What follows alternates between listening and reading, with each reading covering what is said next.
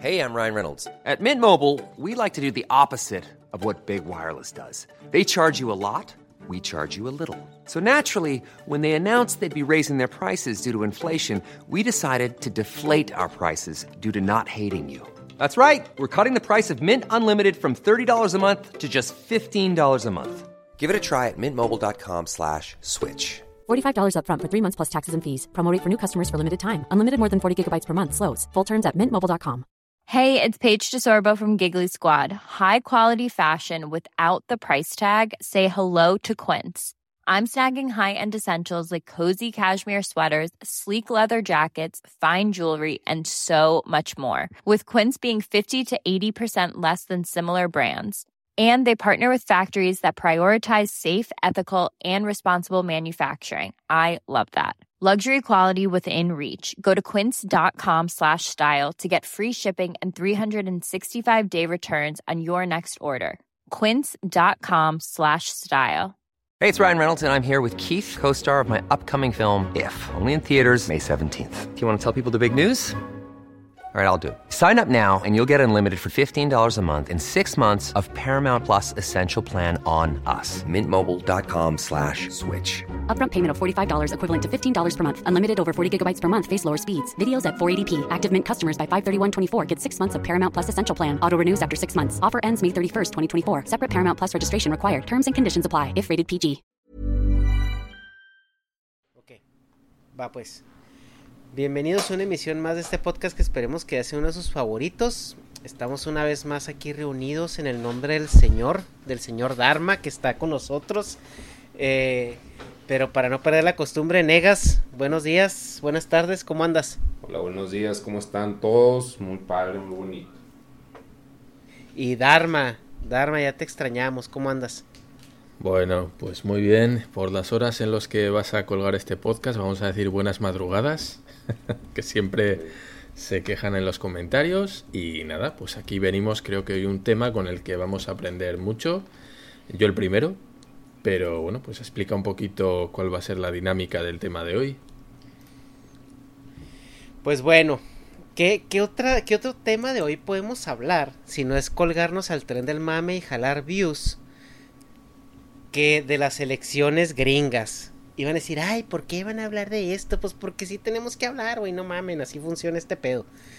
Eh, las elecciones gringas, pues es un evento que no podemos negar que cuando sucede en todo el mundo para lo que está haciendo y voltea a verlas. ¿Por qué? Pues por la prominencia que tiene Estados Unidos en alrededor de todo el mundo. Ahorita antes de, de grabar estamos platicando un poquito acerca de ello y de por qué Estados Unidos es el aparente dueño del mundo, ¿no? Por así decirlo, que ahorita ya eh, intercambiamos eh, ciertas opiniones que igual podríamos adentrar a ellas más adelante. Pero para dar una breve introducción de cómo funcionan las elecciones gringas, de las cuales nadie entiende cómo chingados funcionan, a veces ni los mismos políticos americanos entienden. Eh, Estados Unidos es un país que está organizado con votos electorales que es un voto de colegiado electoral, por decir, decir el nombre más propiamente, es un sistema en el cual tú le asignas cierto peso a cada estado dependiendo de la población que tenga en él. Y esto es para que no para asegurar una, una equidad en cuanto a, al peso en las elecciones. Eh, la idea original de esto es, por ejemplo, si en California, que es el, es el estado que tiene más habitantes, eh, eh, votara para un solo candidato, pues entonces California por sí mismo podría decidir una elección. Y eso puede desalentar a los demás estados de ejercer su voto, porque dicen, ¿para qué voy a votar si con que te ganes California pues te ganas la elección, que es lo que ha pasado en ciertas eh, elecciones. Por ejemplo, en la elección de Hillary Clinton contra Donald Trump, Hillary Clinton ganó el voto popular. ¿Qué es el voto popular? Pues son los votos netos eh, que cada gente, que cada persona hace. Eh, en la elección del 2016, Hillary tuvo dos millones de votos más que Donald Trump, pero por, por la razón que les comentaba del, del el colegiado electoral, eh, Trump ganó la presidencia porque ganó en, ganó en más estados. Entonces, esto data pues desde, desde que Estados Unidos se constituyó como una federación. Había 13 colonias y cada colonia para, para incentivarlos al voto les dijeron, ok, si tú te unes a nosotros te vamos a dar cierto número de representación para que tu voz tenga peso. Y pues hasta la fecha eso se ha cargado hasta el día de hoy. Ya ven que a los gringos les cuesta mucho trabajo deshacerse de costumbres eh, arcaicas y a veces hasta obsoletas como el sistema imperial, por ejemplo. Y y ahorita, eh, pues hay una. Ah, hubo una elección hace dos semanas, la cual hasta ahorita. Eh, unos pueden decir que no hay ganador. Otros, la gran mayoría, pues estamos viendo al, ganador claramente desde hace como una semana. Y esto es por toda la controversia que, que ha hecho este candidato. Pues en México ya no la sabemos, voto por voto, casilla por casilla. Y pues si no hacemos plantón en alguna avenida importante del país. Eh, antes de entrar un poquito más de detalles de cómo se ha desarrollado esto, eh, quiero preguntarle a, Negas y a Dharma cómo, cómo han visto o qué han escuchado acerca de esto en sus respectivos lugares donde habitan. Negas. pues yo lo que he escuchado, pues es nomás, pues es que fue la semana pasada ya como que se aguado el tema, pero este, pues que Trump estaba necio, o sea, como que en el momento de las elecciones hubo mucha pinche, se puede decir pseudo estrés de que no mames, ¿quién va a ganar? Y nomás un compa que le importaba mucho ese pedo. Y luego, pues ya que Trump le iba a hacer de pedo, o sea, como que él ya sabía que eso iba a pasar, pues ya le hizo de pedo.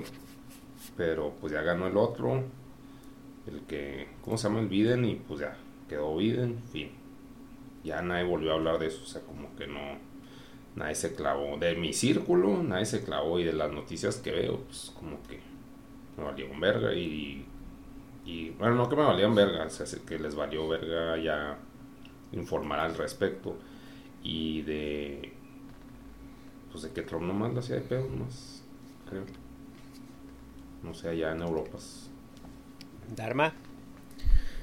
Pues en Europa, al menos aquí en España, eh, la verdad es que sí tengo la sensación de que se ha callado mucho el tema. Hubo muchísimo revuelo antes de, y sobre todo hubo mucha campaña eh, de vender la imagen, ¿no? Es decir, aquí se... Digamos que se hizo también una campaña. Yo creo que en todos los países se hacen campañas de, de opinión sobre todo. Y como siempre, pues se vende a Trump como un diablo, ¿no? Como el demonio, como, como el mal. Y bueno, pues hubo hubo mucho revuelo para que se vendiera esa imagen de Trump, para que se viera que mm, Trump era la, opción más mala y Biden la opción más buena en la tele. Y una vez salieron las elecciones y se vio que bueno, pues Biden ya iba a ganar, pues se, calmó, se calmó el tema y dijeron, bueno, pues ya hemos hecho nuestro trabajo, ¿no? Ya hemos conseguido que la opinión pública se desmarque por Biden pues ya está, ya no vamos a hablar más, eh, no queremos hablar de que yo me lo creo todo y en las en la política estadounidense sobre todo, ¿no? Pero bueno, se habló mucho del voto por, eh, por correo, que no estaban bien contabilizados, se habló también de que los muertos votaban, pero bueno, creo que este es un tema que sale prácticamente todas las elecciones, ¿no? De, de que votan los muertos o de que, bueno, pues eh, entonces, no sé hasta qué punto, ¿no? Yo me creo todo, pero en todas las elecciones. O sea, la conspiranoia en Estados Unidos es una permanente. Creo que, no varía. Entonces, bueno. Eh, no sé, luego, luego, hablaremos un poquito más en profundidad de todo, eh, porque a Trump le interesaba especialmente salir elegido, ¿no? Luego veremos que, está imputado por varios casos y que como presidente de Estados Unidos no puede ser juzgado, pero una vez ya no es presidente, sí. Bueno, hay, hay muchos temas ahí, ¿no? Bueno, ahora sí para ahondar un poquito en el tema de, la mecánica de las elecciones en Estados Unidos, como les comentaba, es un colegiado electoral. Si en un estado eh, vale, eh, no sé, 50 eh, puntos, esos 50 puntos se toman en cuenta al final, es decir, se hacen las elecciones, se ve cuántos votos populares hay en el estado y el candidato que tenga más votos populares, todos los, todos los puntos electorales se van a ese candidato. Entonces es una, es una mecánica un poco eh, pues eh, extraña. No sé si haya otros países en el mundo que funcionen de esa manera. Sé que antes eh, se había era más común esto precisamente por las densidades de poblaciones y que pues la gente realmente no, no viajaba mucho no, no cambiaba mucho sus lugares de, de, de origen donde nacían se morían por así decirlo pero a muchos eh, lugares que antes hacían este tipo de elecciones ya no lo hacen precisamente por la movilidad que hay de personas, ¿no? Tenemos una persona que este año puede vivir en Nevada y, y al año siguiente puede estar viviendo en Kansas y en otro año puede estar viviendo en California. Entonces por eso muchos países ya dejaron de aplicar este sistema, precisamente por esa movilidad que hay ya tan tan dinámica, ¿no? Pero se me hace eh, que eso no pasa, güey. O sea, pues hay un chingo, como el 80% de la población no creo que se mueva donde vive, ¿no? Es tengo que el dato, pero se me hace como. Obviamente. No mames, no vas a pensar que el 50 anda por todas partes. Sí, sí hay, hay muchos. Ya no es, no es como en la mayoría, pero no es una cifra despreciable. ¿Pero eh, cuánto es, ¿No sabes? Por ejemplo, a ver, déjame ver. Eh, Ahorita lo veo.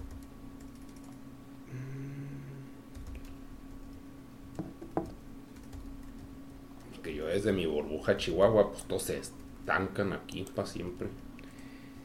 En Estados Unidos es una. Ah, es, es, diferente porque la economía te permite que andes por aquí por allá. Ahora, esto es más asentado en la generación ya de millennials, güey. O sea, los, los boomers y todo eso tienden más a, estancarse en un solo lugar o a sentarse, por así decirlo. Pero los millennials, güey, eh, sí se, eh, se mueven muchísimo más. O sea, ¿por qué? Porque están buscando, eh, tú, tú buscas trabajo pues donde haya. Eh, por ejemplo, en mi caso, güey, yo he tenido la fortuna de conseguir trabajo en California siempre, pero en los últimos 10 años, güey, he estado en San José, en Orange County, en Oceanside y ahorita estoy en San Diego. Entonces, y he tenido ofertas de trabajo en he tenido ofertas de trabajo en, en Michigan, he tenido ofertas de trabajo en Texas, en Seattle, o sea, sí hay como, como que no está muy limitado y como antes que si tú querías cambiar de trabajo, pues lo hacías dentro de tu, de tu zona de alcance, güey, porque no te interesaba moverte. Pero ahorita eso ya está, o sea, mañana te llega un correo de, de, otro estado diciendo, oye, vi tu perfil en internet y me gusta, ¿qué onda te interesa? Entonces, eh, es ya un poquito la sociedad, es un poco más portátil, por así decirlo. Estoy tratando de encontrar esos eh, índices, pero lo que lo que sí sé es que ya no es algo que se pueda despreciar. Es, es un este es un porcentaje, bastante interesante. Yo, yo diría, güey, que si estamos eh, por ahí del 30%, güey. Déjame nomás, eh, busco... Bueno, al menos, al menos en Estados Unidos, sí. Es que eso te iba a decir, yo creo que tiene mucho que ver con la cultura americana, ¿no? De emancipación muy precoz, o por lo menos la sensación y la imagen que, que, tengo yo de los americanos es de que se quieren salir de casa cuanto antes, hacer su vida, ser independientes y eso choca bastante sobre todo con la cultura mexicana, ¿no? Que son muy familiares, de pues de estar todos juntos, de las cenas, de las celebraciones, la imagen que tengo de Estados Unidos, por lo menos a través de las películas, ¿no? Que es un poquito la, la referencia que tenemos es que ya desde muy jóvenes son muy independientes, ¿no? Y, y, salen a buscarse la vida y si se tienen que mudar de estado se mudan y se van a vivir solos y a un departamento de estudiantes y como que se, se distancian bastante pronto, se emancipan bastante pronto los padres, ¿no? Que es algo que pues aquí no se hace, por ejemplo. Allá no. Allá sí, o sea, allá sí migran mucho. Sí, sí migran mucho. bueno, aquí, perdón, ¿a quién le dices? No, a Dharma en Europa. Ah, ah pues aquí, aquí, aquí no tanto, no tanto. Sí y no. Depende de la zona, pero te diría que somos más parecidos a México. Nos da pues mucha pereza, mucha hueva tener que salir de nuestra comunidad autónoma para movernos a otras zonas, ¿no? pero no, no, lo sé. Desde luego la sensación que da a los americanos es que les vale pito, ¿no? Como que les da un poquito igual. Sí, sí. Por ejemplo, mira, aquí estoy viendo en una página donde marca los patrones de migración de la gente en Estados Unidos desde el 2011, güey, hasta, hasta actualmente, hasta el 2019. Y cada año, güey, el mapa es diferente. O sea, hay como que ciertos estados, eh, hay más o menos que se quedan iguales, pero el 50% cambia de gente que se mueve de, ese estado y para otros estados. Entonces eso te muestra pues una tendencia, ¿no? O sea, que la gente eh, pues anda de aquí y allá. O sea, y son como que el los eh, lo que te marca aquí son como los top, ¿no? Los top 5, eh, top 6 de que se mueven para adentro y para afuera. Entonces, o sea, sí estamos hablando de que ya es un porcentaje pues que, que te puede cambiar el rumbo de una elección, güey. Realmente. O sea, porque la gente que se muda no son, no, no, son por lo general los niños, güey.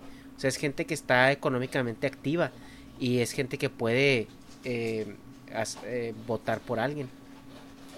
Pues sí, pues no creo que sea tanto, pero bueno, suponiendo. igual no tienes el dato. No, no lo tengo ahorita, pero lo voy a buscar a ver si lo encuentro. Si no lo encuentro, pues ya luego se los paso. Eh, pero bueno, el, volviendo al, al tema que nos que nos trae aquí. Eh, al final del día, Estados Unidos sigue funcionando con ese colegiado electoral.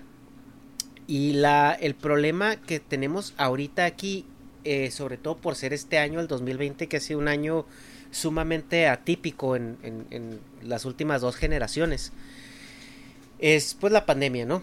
Eh, la pandemia nos forza a estar encerrados y la situación que, que se hizo aquí en Estados Unidos fue que muchos votos se hicieron por correo. Y aquí es donde empieza el, plan macabro, ¿no? por así decirlo, de, la administración actual, que es la de Trump. Eh, este señor en los debates empezó a acusar eh, a, un potencial fraude por medio de los votos eh, por correo. ¿Por qué lo hacía así? Porque, bueno, la, los dos partidos políticos principales en Estados Unidos, que son el demócrata y el republicano, el republicano se caracteriza por ser de derecha, conservador, y el, demócrata por ser de izquierda o liberal.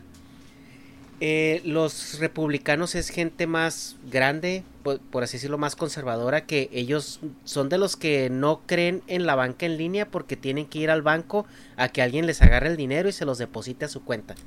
Entonces, esta gente es la que va, es la que no va a mandar su voto por, por correo, la que va a ir a las urnas, aún así les pega el coronavirus, que son los que creen que el coronavirus es un es una farsa, es un, es una, un invento del sistema y son los que no usan cubrebocas ni nada de eso.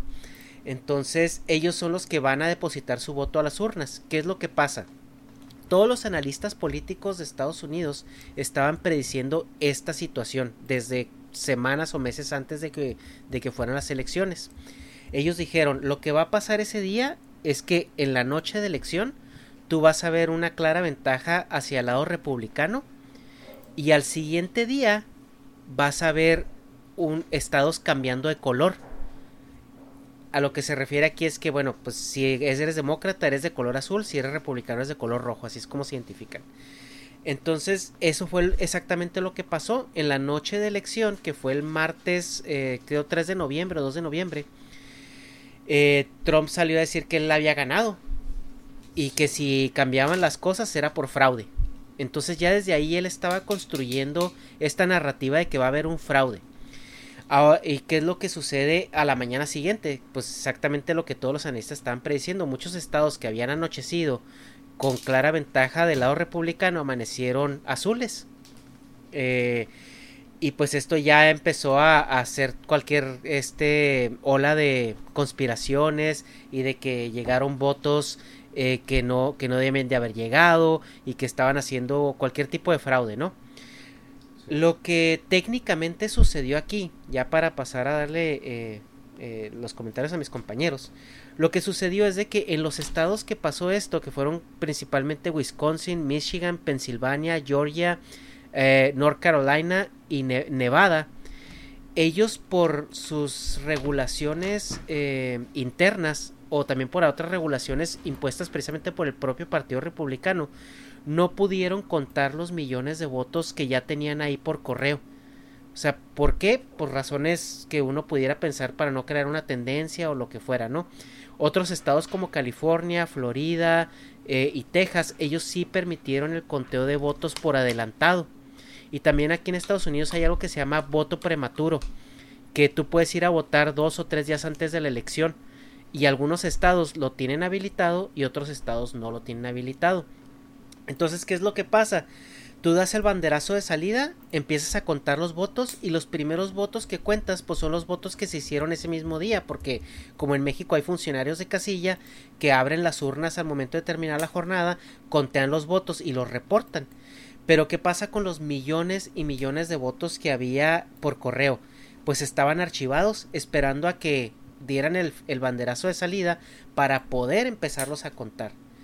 Y como comentaba ahorita, los republicanos al ser más conservadores, ellos van a ir a votar, pero los demócratas al ser más liberales y más progresistas, son más afines a ejercer su voto por medio de correo.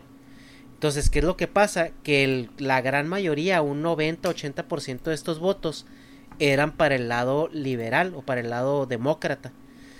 Y es ahí donde la narrativa del fraude, la narrativa de los votos ilegales, la narrativa de todo esto que había construido Trump desde un inicio, es donde empieza a tomar fuerza.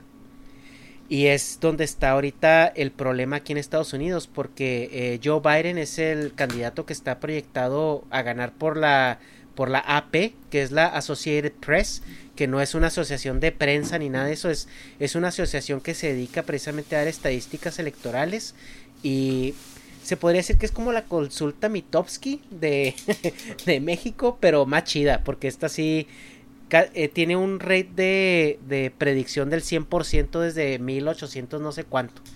Entonces, eh, la Associated Press es la que ya definió a Biden como ganador con 306 votos electorales contra 232 de Donald Trump.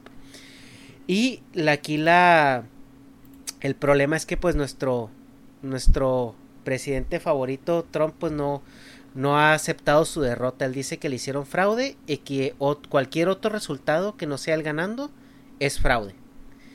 Creo que en México ya, en México nos suena esta historia. Creo que ya la hemos vivido, pero en fin, negas. Vas. Pues, pero pues vas con qué, güey. O sea, con esa info que no decir que es fraude o no.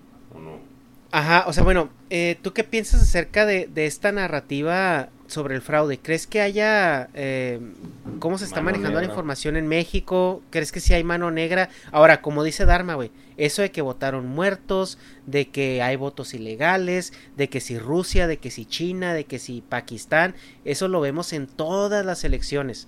Ahora, yo creo que el problema ahorita es más que nada las redes sociales, ¿no? Cómo todo esto se enfurece con cuando toda la gente piensa que tiene la razón. Sí, pues, no sé, a mí sí se me hace, bueno, no que pueda ser fraude, pero, o sea, se, creo que Trump dice que es fraude porque, pues, él, yo, en mi creencia ignorante, sí creo que así llegó al poder, porque ya es que hubo un pedo con Rusia en su momento de que, pues, ahí andaban metiendo, que estaban lavando cerebros por medio de redes sociales para que votaran por Trump y para que sus burbujas sus burbujas sociales los motivaran a votar por Trump. Entonces, como que creo que pues Trump establece eso porque pues así llegó al poder. No sé qué pinche, o sea, no estoy muy informado al respecto de eso, pero, o sea, como que, pues era el pedo que le achacaban, ¿no? Al principio, cuando llegó al poder. Entonces, pues creo que habla desde la voz de la pinche experiencia y pues por eso hice las pendejadas que hice, pero pues, o sea, tan, como que diga lo que diga, pues ya ganó el otro. O sea, pues, pinche, no sé, o sea, pero de creer yo que fue fraude, pues no, no, no creo que sea fraude. Creo que pues él habla por como él vivió las cosas. Fin. Dharma. Bueno, pues yo creo que tal y como estaba la deriva social, yo creo que, aunque no, yo creo que estaba todo preparado para que no saliera Trump. Es decir, ha habido tanta presión social que creo que los poderes no se podían permitir que saliera Trump otra vez.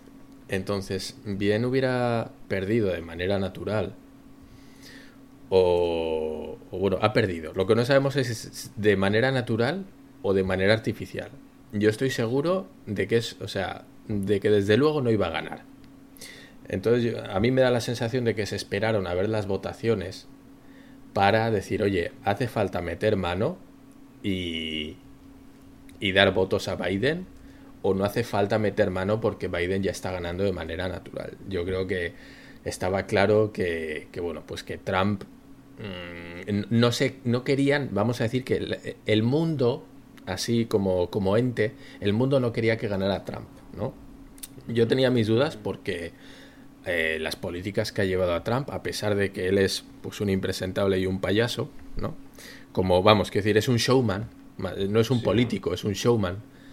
A pesar de eso, eh, la sensación que da es que las políticas que ha tomado respecto al país, pues no son tan malas, o por lo menos la sensación que yo tengo. No, no me da la sensación de que ha hundido al país en una miseria y de que ha llevado bueno, pues no sé, las familias a la ruina y de... No, todos los, rollos que hemos visto, ¿no? Las movidas que hemos visto con Trump han sido de índole social, pero no de... por haber generado algo, sino...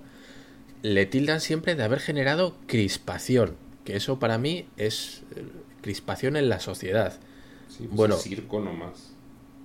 Vale, crispación en la sociedad, pero ¿en qué aspecto? porque si recordamos, eh, ha habido crispación de muchas cosas, no sé, con las guerras también ha habido crispación y ahí salió segunda, eh, con una segunda elección George Bush, ¿no? Y más crispación que generar una guerra donde mandas a tu gente a morir. Aquí, en este caso, por ejemplo, bueno, pues eh, Trump no, no ha generado ningún conflicto bélico nuevo, ¿no? Y aún así, como que ha habido un afán de generar una crispación, pero dentro de la, de la propia población americana, no sé. Mm, yo, por ejemplo, creo. Bueno, no, Dime, dime. O sea, yo. O sea, con mi peo conspiranoico de siempre que les vengo manejando, para mí es como que, güey, ya necesitamos más guerra, güey.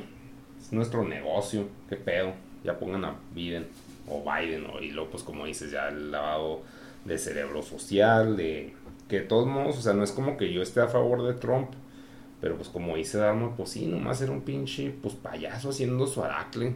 Pero, o sea, como que, a ver, o sea, viendo el país así, iluminativamente, sé que, güey, pues no estamos vendiendo cohetes bien, o no sé, necesitamos más pinche mover el army. Se nos está parando el negocio aquí. Entonces, pues sí, sí fue por... No que fuera conspiración, pero como que le convenía tanto según esto, a la gente porque es el villano favorito, güey. Y tanto al poder porque, pues, ya necesitamos un güey que sí le sepa a los putazos, güey. Un pinche payaso. Entonces, pues, el Joe Biden, pues sí, creo que ha estado en la política desde antes de Cristo, güey. Pues, sea pinche dinosaurio también, güey. Pero, pues, sí, por eso, no sé, se me hace que sí necesitan más más guerra. Y como que sí se le ve la cara a este güey. O sea, te estoy hablando como señor. Es que te le ve en la cara la maldad al muchacho, pero. pero sí se ve que el güey, pues acá va a llegar y no, sí, este, los trans y todos somos hermanitos y andamos tirando cohetes en Siria, pero los trans, este, ánimo y le chingo. O sea, como que va a salir con ese tipo de mamadas. Como en el periodo de Obama, que pues también hubo un chingo de. Se puede decir de invasión. Pero pero pues el güey era así el carisma man, güey. Pinche frozono. Yo tengo que decir una cosa.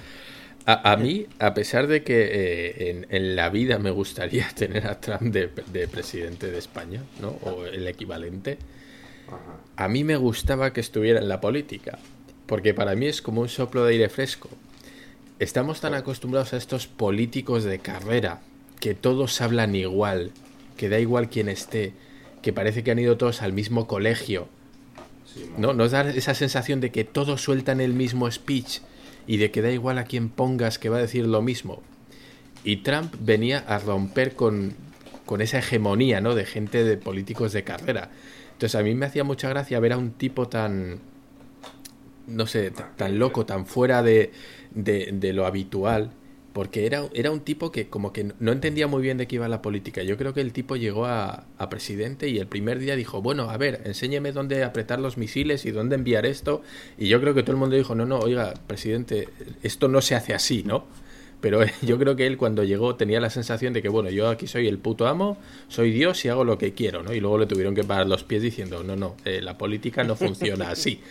Pero me hace mucha gracia por eso. Es un tipo que va de frente, dice lo que quiere, aunque sea un, un bocazas, pero es alguien que no juega a ser políticamente correcto, es alguien que no juega a quedar bien con el pueblo.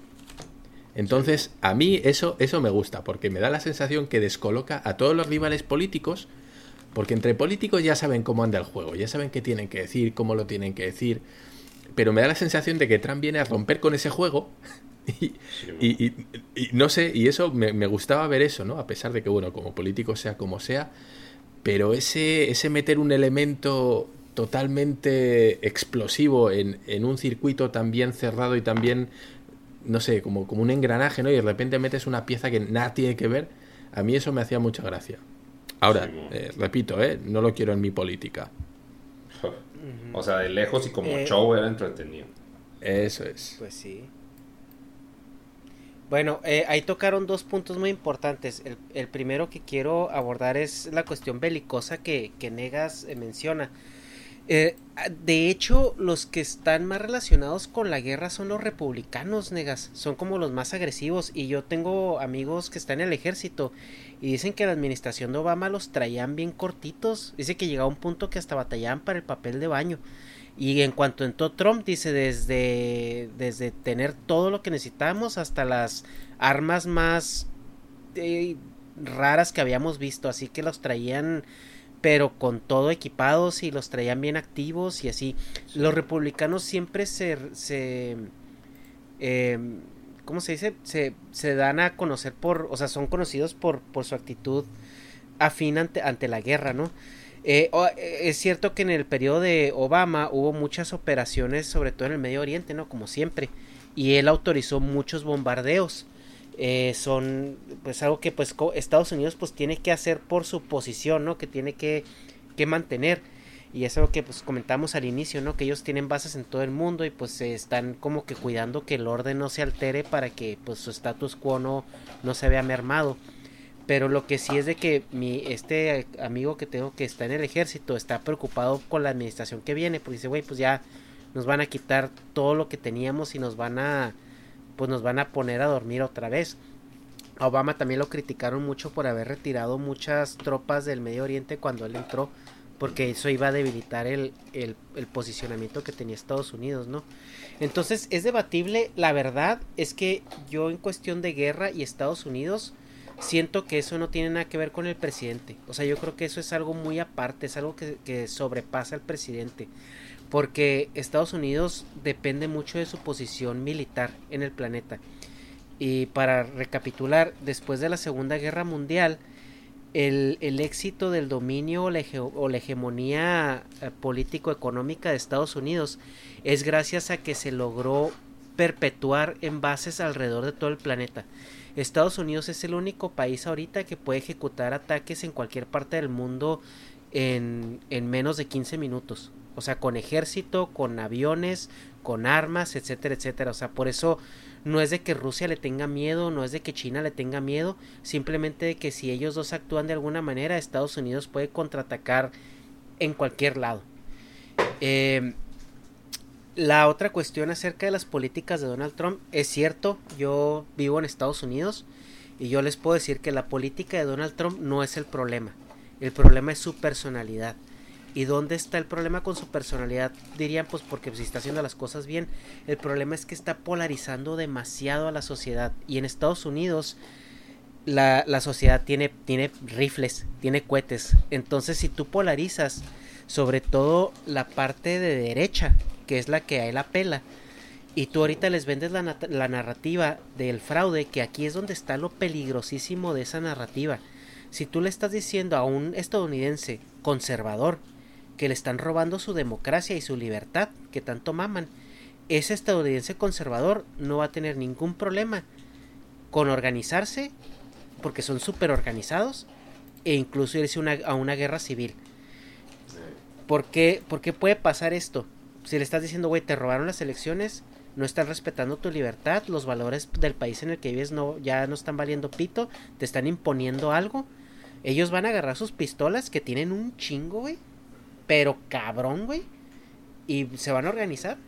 ¿Y qué va, o sea, qué vas a hacer con eso, güey? O sea, ese es el problema, güey. Realmente ahí es donde radica. Tengo miedo, tengo miedo. O sea, ah, crees que se va a hacer un cagadero tú? Se puede hacer un cagadero, güey. o sea, ¿crees que se va a hacer o no? No creo que se, haga, güey. Mira, no creo que se haga porque siento que hay civilidad todavía, pero no te puedo negar que el, no sé cómo traducir esto al español, a ver si me ayudan, el, el civil unrest. O sea, la gente está muy, como dice Dharma, la gente está muy crispada. Y la crispación de esa gente está llegando ya a límites o a niveles que hacía muchísimos años, güey, que no se habían visto. O sea, la gente está lista, güey. O sea, está, están buscando un pretexto, güey, que legitimice ir a hacer un cagadero. Entonces, lo que está tratando de hacer ahorita, la, incluso la televisión, güey, porque el, ya se dieron cuenta que pues era algo real, güey. O sea, la gente está saliendo a los rallies de Trump, güey, y salen armados.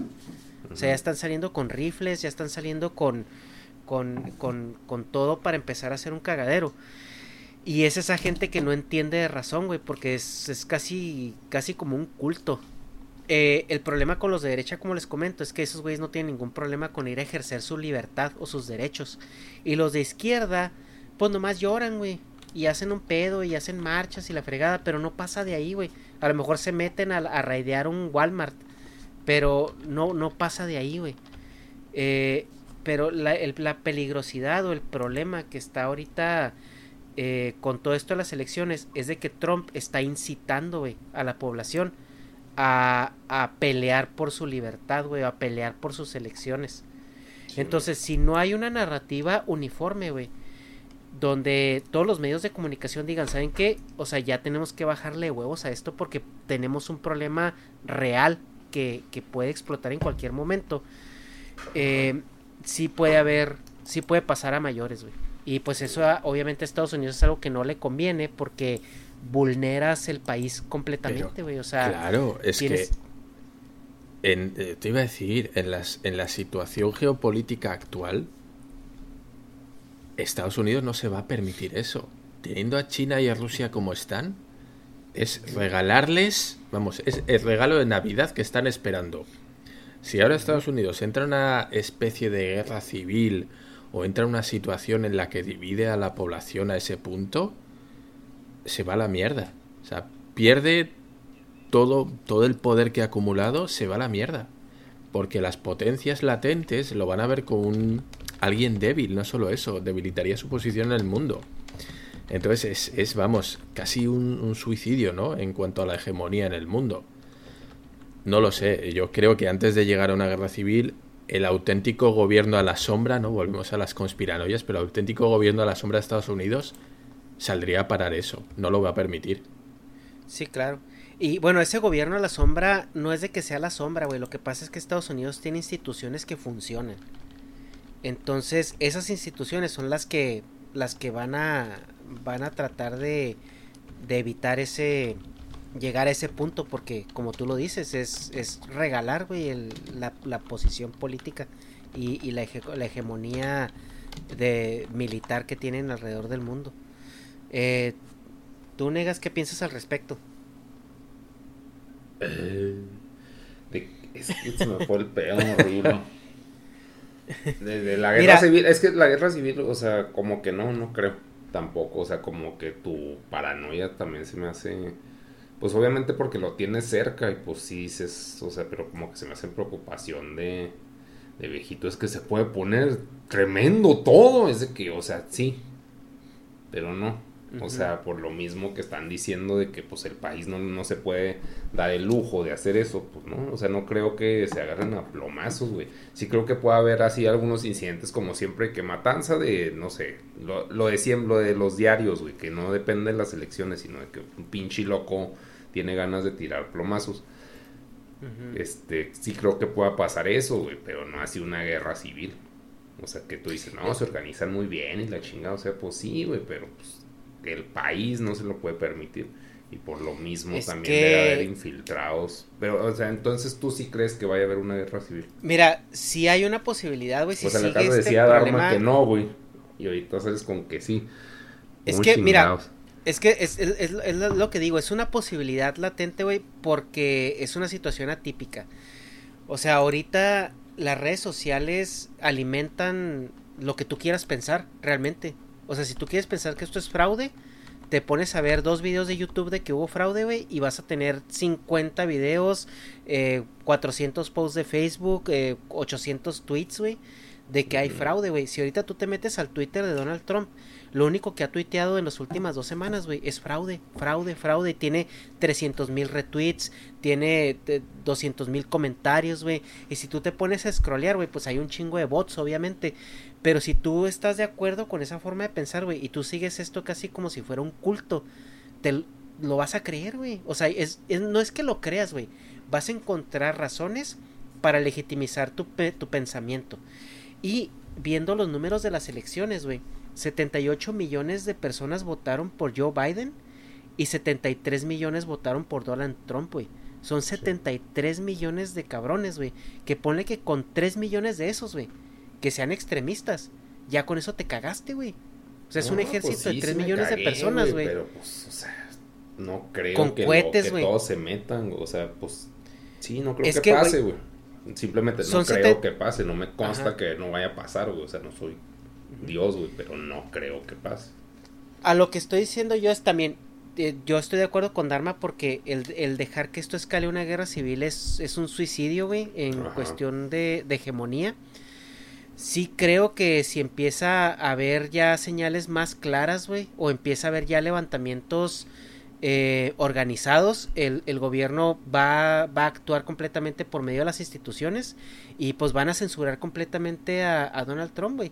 O sea, realmente van a, van a evitar que hable al respecto y lo van a encerrar en un cuarto y le van a decir, güey, o, o te aclimatas o te aclichingas. O sea, porque esto es más grande que tú. O sea, Donald Trump ahorita está manejando las cosas, güey, como si fuera un reality show. Sí, ¿no? Que es como dice Dharma, él es una personalidad Es este, lo que sabe hacer. Del, del entretenimiento y lo hace muy bien, güey. O sea, ese cabrón es un genio en, en cómo manejar las, eh, el- el- pues la media. Sí, güey, es, es un genio, pero ahorita está jugando con algo que, que lo puede sobrepasar en cualquier momento y no nada más a él, güey. O sea, esto puede sobrepasar incluso como país. Y, y te digo, con de esos 73 millones, güey, con tres que, que, que estén locos, güey, que te puedo apostar que existen y que están y que, y que si encuentran un pretexto se van a reunir, güey. Con esos 3 millones ya tienes para armar un buen desmadre, güey. Es un ejército de 3 millones de personas, güey. Es que no lo Armados niego, o sea, no lo niego, güey, pero no creo que pase, güey. O sea, tú estás diciendo, es que venden cohetes en Walmart. Y así, pues sí, güey. Pero de que vendan los cohetes a que se agarren a putazos todos afuera de Walmart en- jugando con los carritos, güey. O sea, no creo que pase, güey. Eh, sí, es, es, un, es un escenario difícil por, por todo lo que estaría en riesgo a, como país, ¿no? Obviamente. sí, me refiero que... eh, Perdona, perdona, Ernesto, sigue. Sí, no, o sea, eh, ya no es para terminar, o sea, yo, yo quiero suponer que si esto llega a, a empezar, van a mandar a la Guardia Nacional, van a suprimir y a mitigar todo lo que sea y no lo vas a ver en un puto periódico. No va a existir. Eso es lo que va a pasar, güey, porque el aparato institucional de Estados Unidos es muchísimo más grande que el presidente. Sí. Ahora sí, Dharma. Claro. No, y me, me refiero a que empresas como Disney, digo Disney por una que conozcamos todos, pero estas empresas multi multimillonarias, o sea, si se meten un pedo de estos, ¿qué van a, qué van a vender? Se van a la mierda. Nadie va a consumir ocio, nadie va a consumir película, nadie va a consumir. O sea, quiero decir, creas unos problemas eh, tan brutales que no, no. O sea, es que sumes al país en, en la mierda.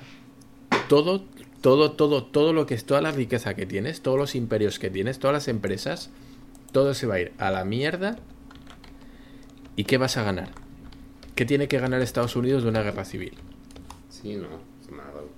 O sea, ¿qué se está jugando en una guerra civil? Ahora, ahora mismo, ¿qué se está jugando en una guerra civil? ¿Qué ganaría un bando y qué ganaría el otro? Nada. Este, O sea, no tiene sentido. O sea, realmente Las grandes no. empresas van a, van a ejercer tanta presión sobre los gobiernos que van a decir, güey, o sea, ¿qué estás haciendo? Para esto. Porque todos sabemos que que, están... lo Dime, dime. Perdón, sí, sí, lo único, el único que ganaría eso es el mundo entero, güey, más, más que Estados Unidos. Pero que las grandes empresas no van a permitir que al final son las que financian todos estos gobiernos. O sea, son ellas las que les dan un chingo de lana a los, a los partidos políticos. ¿Tú crees que los bancos, o los bancos ni tan mal, aún seguirán a flote? Pero hay un montón de compañías que, que McDonald's, todas estas, o sea, y estoy hablando así de empresas que nada tiene que ver, pero que todos conocemos, sí, genéricas, Simón. O sea, son genéricas, pero nos hacemos una idea, ¿no? Si hay una guerra civil, McDonald's se va a la mierda, KFC se va a la mierda, Disney se va a la mierda, Fox se va a la mierda. Bueno, ya compró Disney Fox, pero bueno, eh, Warner se va a la mierda. en definitiva, Disney se va a la mierda. pero quiere decir, al final hay tanto mercado que se va a hundir que no van a permitir, van a ir a, donde, donde, los que ponen pasta van a ir al gobierno y van a decir, güey, o paras esto o nos vamos a la mierda todos económicamente. O sea, yo creo que ni siquiera llega al nivel de empresas, güey. O sea, yo sí creo que este pedo es más... O sea, tú tienes una guerra civil en Estados Unidos y, y pierdes no nada más las empresas, güey, pierdes el país, güey. O sea, claro. Chi China, China va a aprovecharlo, Rusia lo va a aprovechar, güey. O sea, si tú tienes un momento de vulnerabilidad de ese calibre. Hey, I'm Ryan Reynolds. Recently, I asked Mint Mobile's legal team if big wireless companies are allowed to raise prices due to inflation. They said yes. And then when I asked if raising prices technically violates those onerous two year contracts, they said, What the f are you talking about, you insane Hollywood ass? So to recap, we're cutting the price of Mint Unlimited from $30 a month to just $15 a month. Give it a try at mintmobile.com slash switch. $45 upfront for three months plus taxes and fees. Promo for new customers for limited time. Unlimited more than 40 gigabytes per month. Slows. Full terms at mintmobile.com. Hold up. What was that? Boring. No flavor. That was as bad as those leftovers you ate all week. Kiki Palmer here, and it's time to say hello to something fresh and guilt-free. Hello Fresh. Jazz up dinner with pecan-crusted chicken or garlic butter shrimp scampi. Now that's music to my mouth. Hello Fresh. Let's get this dinner party started. Discover all the delicious possibilities at hellofresh.com. libre, güey, en Estados Unidos, porque obviamente tu ejército ya deja de estar cuidando qué está sucediendo afuera, güey, tiene que ir a atender lo que está sucediendo adentro. Entonces tienes que traerte tropas de otros lados, tienes que incluso dejar descuidadas bases porque pues estás atendiendo tus pedos acá adentro. Eh, y en ese momento cualquier otra potencia mundial puede aprovechar y te chinga bases eh, alrededor de, de donde están, güey, y ya no las recuperas jamás, güey. Entonces yo no creo que llegue al punto de que las empresas sean las que ejerzan esa presión. Más que el mismo aparato de, de, gobernabilidad americano, güey, que es el que va a decir, güey, es que si esto pasa, nos vamos a la mierda, pero todos, güey. O sea, el, se acaba este pedo. Sí, sí, sí. Es que yo, yo pienso, ¿no? Esto para los guionistas que estén, que estén escuchando, ¿no? Alguien que quiera escribir una historia sobre esto, pues ahí, ahí tenéis, ¿no? Yo pienso, no, pues imagínate una guerra civil en España, el mundo ni se entera, dice, ¿y qué? ¿Ni, ni, ni saben dónde está España? Dice, ¿eso qué? ¿Qué, qué? Claro, ¿qué, qué, qué, ¿qué le pasa al resto del mundo? Pues nada, sigue funcionando. Pero, sí. pero si Estados Unidos se va a la mierda, eso sí repercute y mucho como dices tú, imagínate una base en las islas eh, Puapúa, ahí a tomar por culo en mitad del Pacífico, ¿no? Y pues los chinos dicen, güey, vamos a chingarnos estas islas. Y ahí tenés una pedazo de novela, la última resistencia sí. de la base de Puapúa.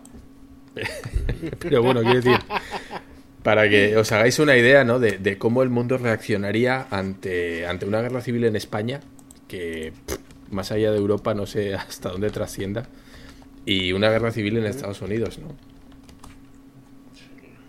Sí, claro. Imagínate. Es, es, muchísimo más lo que esté en riesgo.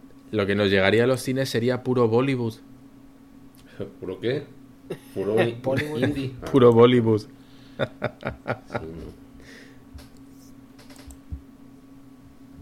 Entonces, a pesar de que sí es un escenario, pues bastante improbable, negas, eh, como está puesta la la situación ahorita. güey, pues qué quieres que te diga, no, sí, güey, sí. Sí, tienes razón. Es que no, no, no, a lo que me refiero es de que sí, es, yo estoy contigo, güey, y ojalá y no, güey, ojalá y no pase, porque sí nos meteríamos en un problema bastante interesante, no nada más Estados Unidos, güey, México iría también de las patas ahí, eh, sobre todo con la administración tan inteligente que tenemos ahorita. Sí. Pero eh, a lo que voy es de que es un, es un escenario que aunque sea improbable, está ahí puesto y si esto sigue escalando, pues toma, o sea, tú puedes tener el montón de paja, güey, se, se va a incendiar, pues probablemente, pero pues no hay fuego, pero al momento en que haya una chispita, te puedes acabar con el bosque entero. Pues sí, Entonces, güey, eso pero es lo que... pensar como abuelito, güey. Pues también, o sea, como lo de Walmart, güey. Que te digo, de que no, pues que están los cohetes. Es que puede llegar a cualquier loco y comprar cohetes y matarlos a todos. O sea, pues sí, sí ha pasado. Pero, o sea, pues no. O sea, no lo veo probable y más por lo que dicen de la guerra civil, que pues, no le no le gustaría a los poderosos y yo, yo me voy más por ese pedo Illuminati de que no, no van a permitir, si van a permitir algunos zaracles chiquillos y ya, pero no acá tus 300, tus qué, 3 millones de cabrones haciendo oracle, no, no creo que pase. Ahora, ¿cómo está reaccionando las noticias y la media al, al respecto de esto? Realmente sí están, eh, Fox News eh, era la el canal del presidente, güey, era el que le lamía las, las, las bolas, güey, todos los días, eh, día y noche. Sí, no. Esta, esta network, a partir de como a mediados de la semana pasada, empezaron a cargarse ya del otro lado, güey. Y Trump se les empezó a echar por Twitter, güey, ya los está funando. Le está diciendo que ya, ya este son fake news también y esto y aquello. Y, y a qué se puede ver este cambio de, de corazón de, de Fox, güey. Pues probablemente a eso, güey, a que están viendo que, que este pedo, pues es... Primero, ya saben que este güey ya no vale madre porque ya perdió el poder, güey. O sea, ya se va. Sí. Y, y la otra puede ser de que les hayan dicho, cabrones, se está poniendo rejego el pedo. Así que hay que bajarle la temperatura ya, ya a la nación porque Fox News es la red que veían todos los conservadores, güey. Entonces, si, si en esa red que le lamía las bolas al presidente y que lo, lo validaba en cada estupidez que hacía, te empieza a decir, güey, pues es que ya no hay, o sea, no hay evidencia de que hubo fraude. O sea, te, te está ayudando a legitimizar la elección eso puede ayudar a que la gente conservadora diga, ah, cabrón, pues a lo mejor sí es, sí fue legal, güey, o sea, sí está el pedo. Eh, pero pues Donald eh, Trump ya se les echó encima, güey, también. Entonces ahora el- la, la guerra que trae Trump con estos güeyes es de que ya, ya no son eh, la, la- la real facts, ahora ya son fake news como todas las demás Sí, pero sí se está viendo como un movimiento general en cuanto a cómo se está reportando la situación a que está apuntando pues a que este güey ya perdió, ¿no? O sea, y que, y que todo fue legal y que las demandas no tienen, no tienen razón. Muchos eh, eh, pe- participantes o miembros del, del partido de donde es Donald Trump también ya salieron a decir que, que pues ya estuvo, o sea, que felicidades Biden y, chido tu coto, ¿no? Eh, uno de ellos es, George Bush, el expresidente republicano que estuvo antes de Obama, él también ya lo felicitó, todo eso, ¿no? Entonces son como que cosas que están como legitimizando un poquito la, situación y tratando de bajar la temperatura, que es lo más imperante que hay que hacer ahorita. También, eh, lo sé por, por mis amigos que están en el ejército, muchas trifulcas que se han hecho a lo largo del país por Trump supporters eh, no se están reportando en los medios para no incitar a los demás a, unirse a eso. Ujú. Sí, como que la- las mitigan y, y te digo, y no se entera ni su abuelita. Entonces yo, yo estoy contigo, Negas. O sea, realmente sí, no, no creo que pase a mayores. Pero tampoco hay que negar que, que si, si en algún momento de la historia moderna de Estados Unidos va a pasar algo, ahorita está el escenario puesto eh, para, que, para que eso suceda. Sí. Eso, eso es lo, lo, que, lo que quiero dar a entender. Sí. Ahora, Dharma, tú tocaste un punto ahorita al inicio muy importante que quiero a ver que, que nos ahondes un poquito más. Eh, ¿Qué es lo que le espera a Donald Trump saliendo de la presidencia? Ah, ¿qué es lo que le espera? Bueno, pues hasta donde yo sé tiene tiene un caso abierto por eh, bueno, pues por, por impago de impuestos, ¿no? Por evasión de impuestos. Y, y creo entender, no sé si estoy en lo cierto, que lleva ya más unos 3, 4 años, ¿no? Que le están detrás de los inspectores de Hacienda, detrás de esos impagos, sus supuestos impagos, ¿no? Según dice él, que, que él paga todo y que... Bueno, no, es que es muy curioso porque en un debate que tuvo con Biden el otro día, lo estaba escuchando, con, con una mediadora, ¿no? Que era una entrevistadora, eh, él decía, él no negaba o no llegaba a decir que él no tenía, no había evadido impuestos. Dejaba, el tipo insistía en que gracias a él Estados Unidos había ganado mucho dinero, como diciendo, ojo, es posible que yo haya evadido impuestos, pero me los vais a perdonar porque gracias a mí Estados Unidos ha recuperado mucha de la economía, como diciendo, bueno, pues sí, tal vez haya evadido pero, pero no he evadido tanto como he hecho ganar, ¿no? A Estados Unidos. Y me hacía mucha gracia, porque sonaba excusa, ¿no? Bueno, como gracias a mis políticas ha ganado mucho dinero, perdonadme el que haya evadido impuestos, ¿no? Algo así. Pero bueno, sí, al parecer, bueno, pues llevan tres años investigándole. Y el tema es que cuando, mientras uno es presidente de Estados Unidos, no le pueden imputar. No, no puede ir a la cárcel, no le pueden imputar los, los casos de corrupción, etcétera, etcétera. Me imagino que hasta cierto punto, ¿no? Si pasa algo muy grave, pues sí, así entiendo que tomarían cartas en el asunto. No sé si, si se pueda dar este caso. Pero claro, a él le interesaba especialmente salir estas elecciones porque me da la sensación de que tras 3-4 años, yo no sé cuánto lleva una investigación sobre, sobre, bueno, pues esto, evasión de impuestos, pero cuatro años, tres, cuatro años se me hace muy largo y se me hace que ya hay una resolución, es decir, que ya se ha llegado a un punto en el que se sabe si ha evadido o no. Entonces, eh, bueno, pues da la sensación de que él ya se las ve venir, ya está diciendo, pues por todo lo que supone ser presidente y por todo lo, bueno, pues toda la información a la que debe tener acceso, evidentemente él ya sabe que le va a caer algo y, bueno, pues para que no pasara eso, él quería ganar, yo creo que en lo personal le interesaba estar cuatro años más para prepararse, ¿no? Un poquito mejor para cuando le fuera a caer esta pena, que yo creo que al final le acabará cayendo.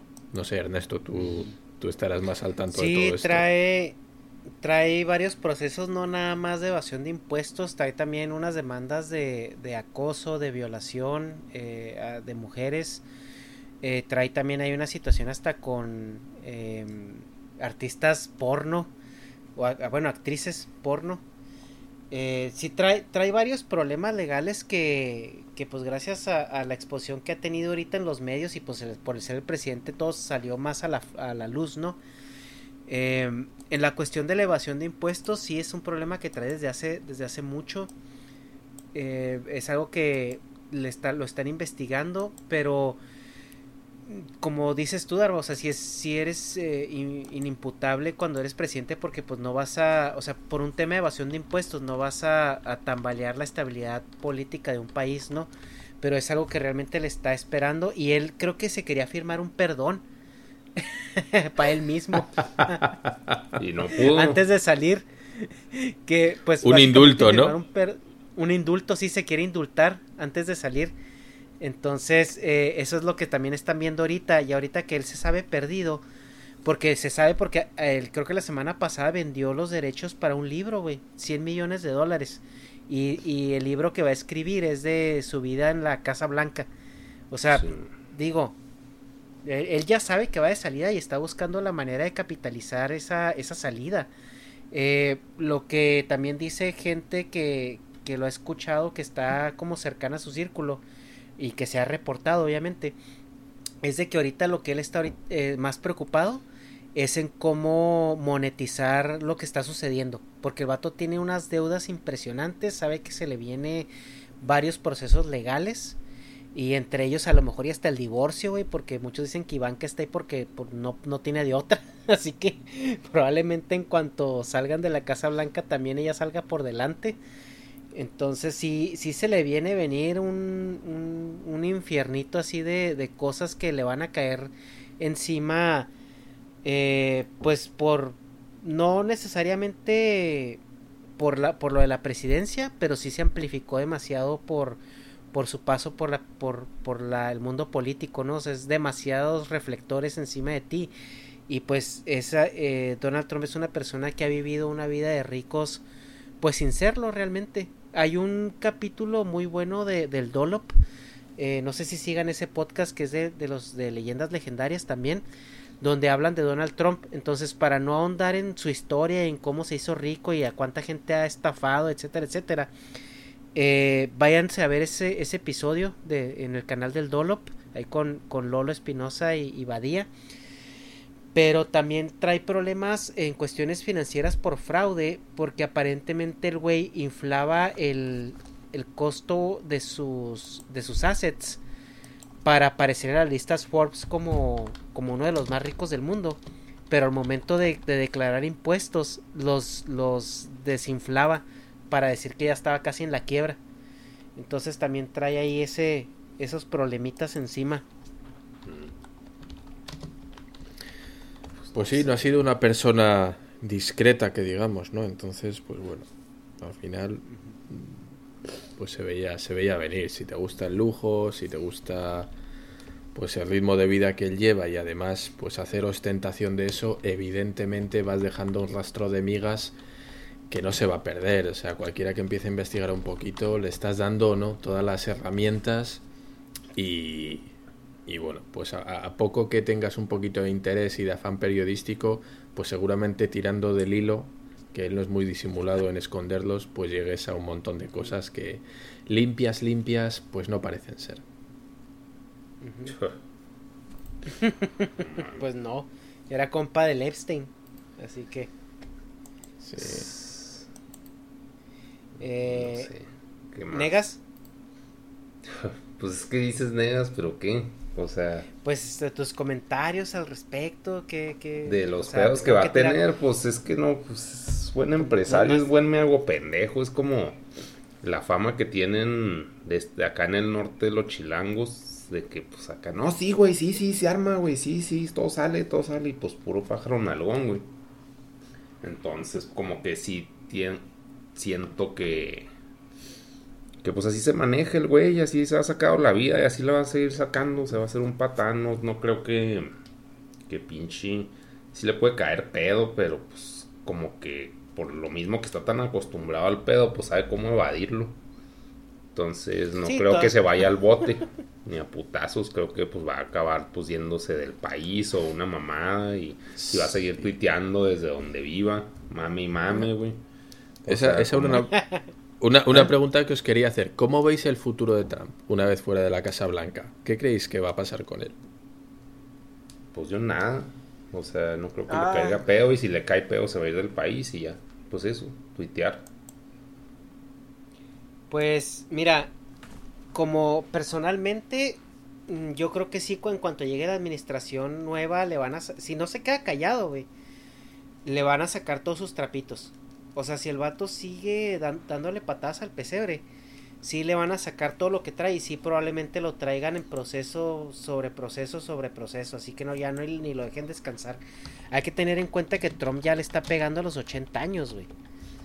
Eh, ya pues no es una persona que tenga ya ni la tiene 74 años ya no, no tiene pues la energía ni la estabilidad mental pues para lidiar con con ese tipo de situaciones en una de manera tan constante entonces yo creo que sí lo pueden desgastar güey al punto en que lo cansen y que ya el güey se quede callado Ah, como negocio, güey, yo siento que el güey ya de lo único que va a sacar dinero es de platicar sus historias siendo presidente.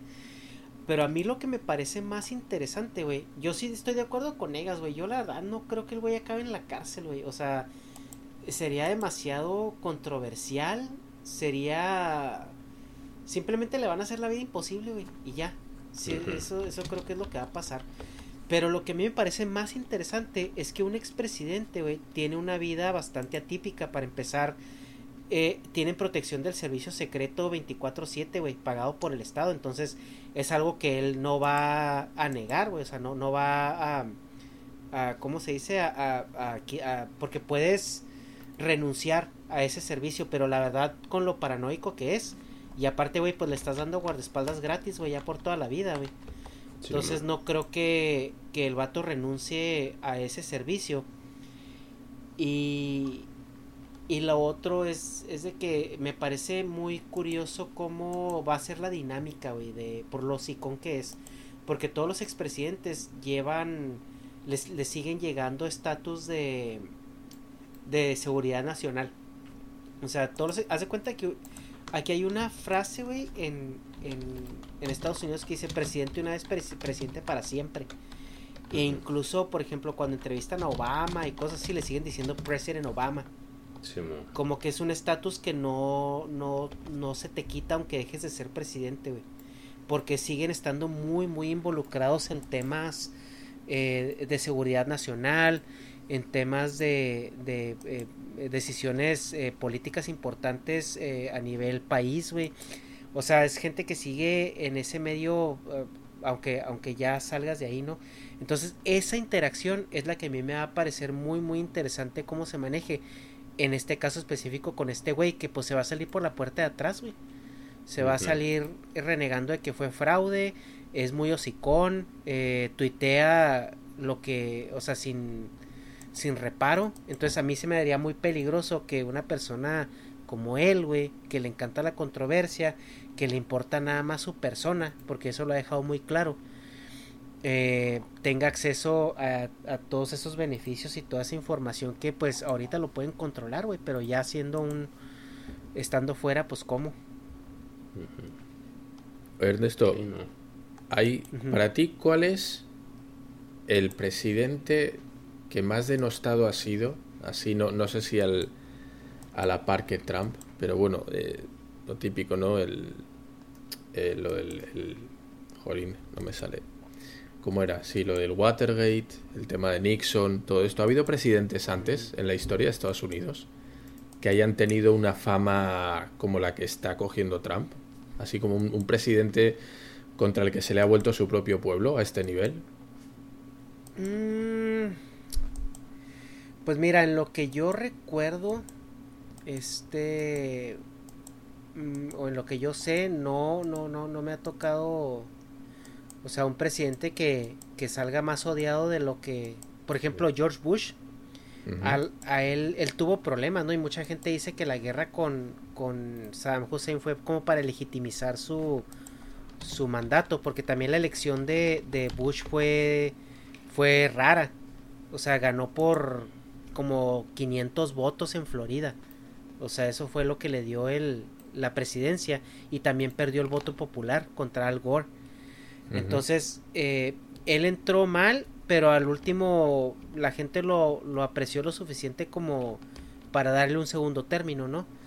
Eh, en, a niveles de Trump, güey, y también esto es algo muy curioso porque esto estamos muy ya familiarizados con esto en México. El vato sale a dar sus conferencias y dice, no, es que soy el presidente más atacado desde de, de toda la historia del país. Es más, creo que a Abraham Lincoln también lo atacaban mucho. O sea, esa narrativa la vemos nosotros en México de que somos el presidente más atacados en toda la historia después de Benito Juárez, güey, después de no sé quién chingados, güey. O sea, como que se quieren equiparar a esos niveles a los cuales no llegan ni de pedo. Eh, pero en, en el caso de Trump, güey, yo te podría decir que es una situación muy extraña porque a pesar de que el vato tiene un, una desaprobación importante, fue capaz de juntar 73 millones de votos es, o sea, no, yo siento que más bien aquí el problema, güey, es de que a Trump o lo odias o lo veneras. O sea, no hay un punto medio, güey. ese, es, lo principal. O sea, en Estados Unidos. En Estados Unidos, güey. O lo odias o lo veneras, güey. Así. O sea, no hay, no hay un punto con Obama, güey. Por ejemplo, con Obama, Clinton, Bush, güey.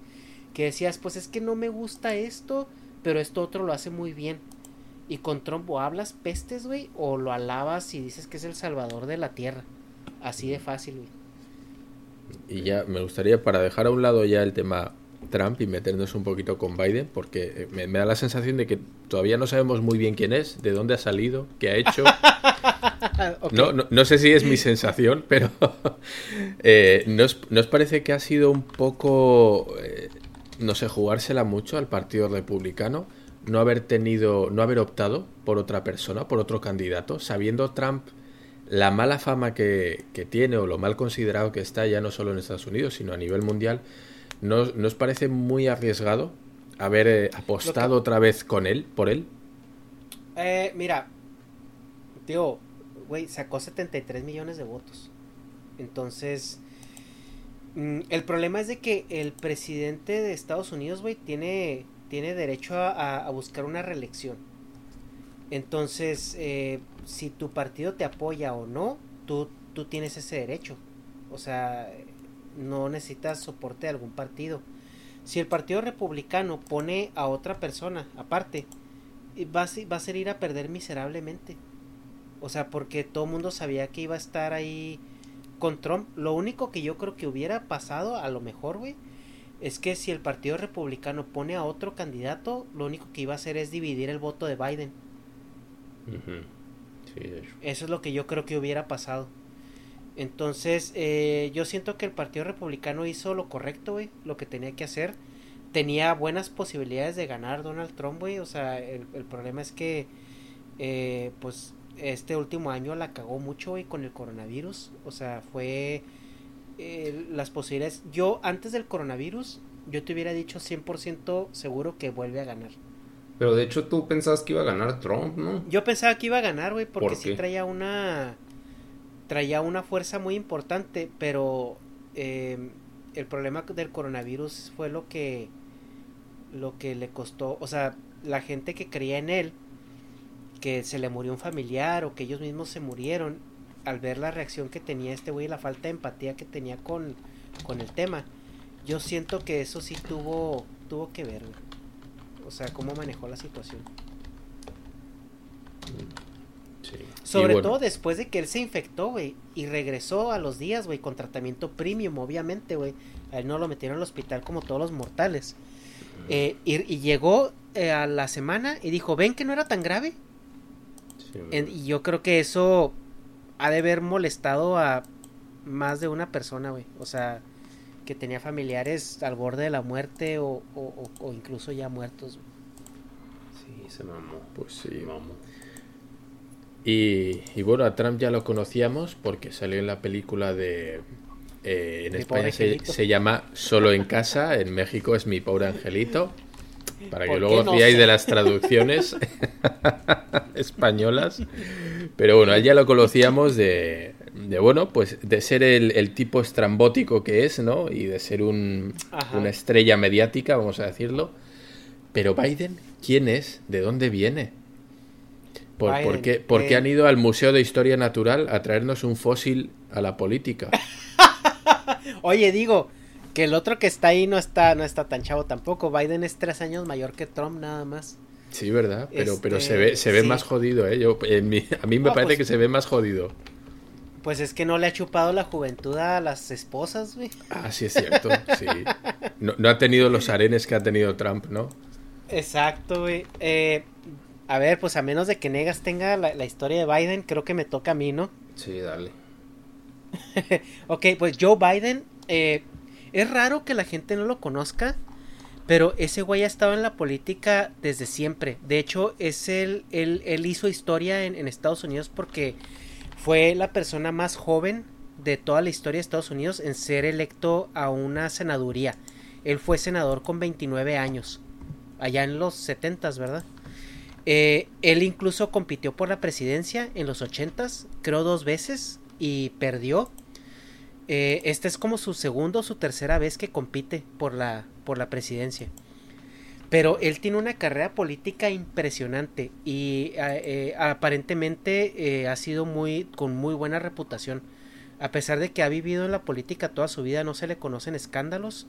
Él ha colaborado con muchísima gente importante de la política como John McCain, fue el vicepresidente de Estados Unidos en la administración de Obama, eh, estuvo también eh, muy metido con, con eh, las administraciones republicanas, siempre ha sido como una persona a la cual los políticos tienen mucha estima y lo, y lo conocen tanto republicanos como, como demócratas. Lo que sí tiene Joe Biden es que tiene un perfil muy bajo, O sea, por eso la gente es muy, es una persona no lo conozco, güey. Obviamente es político, debe tener sus cosas malas, güey. Como todos los políticos son. Todos los políticos son mierdas de persona, güey. Ya simplemente por ser políticos, güey. Pero este güey tiene una reputación bastante buena. Y, y, y se ve, al menos en su forma de conducirse en público, es una persona bastante humilde. Y tiene como que esa imagen, güey, de, del, del underdog. Así ese güey que, que estuvo en, en, de segundo lugar toda su vida y ahorita pues le toca le toca este ser el protagonista, ¿no? Ahora todo el mundo habla de Donald Trump pues porque este por precisamente por él estamos teniendo esta conversación, ¿no? Sí, O sea, si las elecciones hubieran sido normales, güey, comunes y corrientes, pues esta conversación no, no, no existiría en este momento. sí. Es que la sensación que da las elecciones americanas que parecen unas elecciones en las que gana el, el popular, ¿no? Le da mucha pues, importancia al- a cuán popular es el candidato. Pero nomás Sí, en este va- caso pasó, ¿no? O sea, en Eh, el, sí, bueno, perdón, en el anterior, en el de Hillary. O sea, es como que sí el populismo emergió bien cabrón. Pero ya en este, Ajá. pues, no se decir, inclinó sí. tanto. Bueno, mínimo porque ganó, pero sí hubo populismo involucrado. Creo que en varias eh, encuestas en internet, eh, bueno, pues decían que si se presentara, ¿no? Pues eh, actores como Dwayne Johnson eh, hubiera ganado las elecciones, ¿no? Estaba como Sí. tercer favorito para ser presidente de Rock, un tipo que, que ni siquiera tendrá interés político, ¿no? Pero bueno, ahí tenemos ejemplos como Schwarzenegger, en los que parece que pesa más el, el clamor popular, ¿no? El, el cuán famoso eres y qué bien caes a la gente, que realmente las capacidades como, como gestor y como político.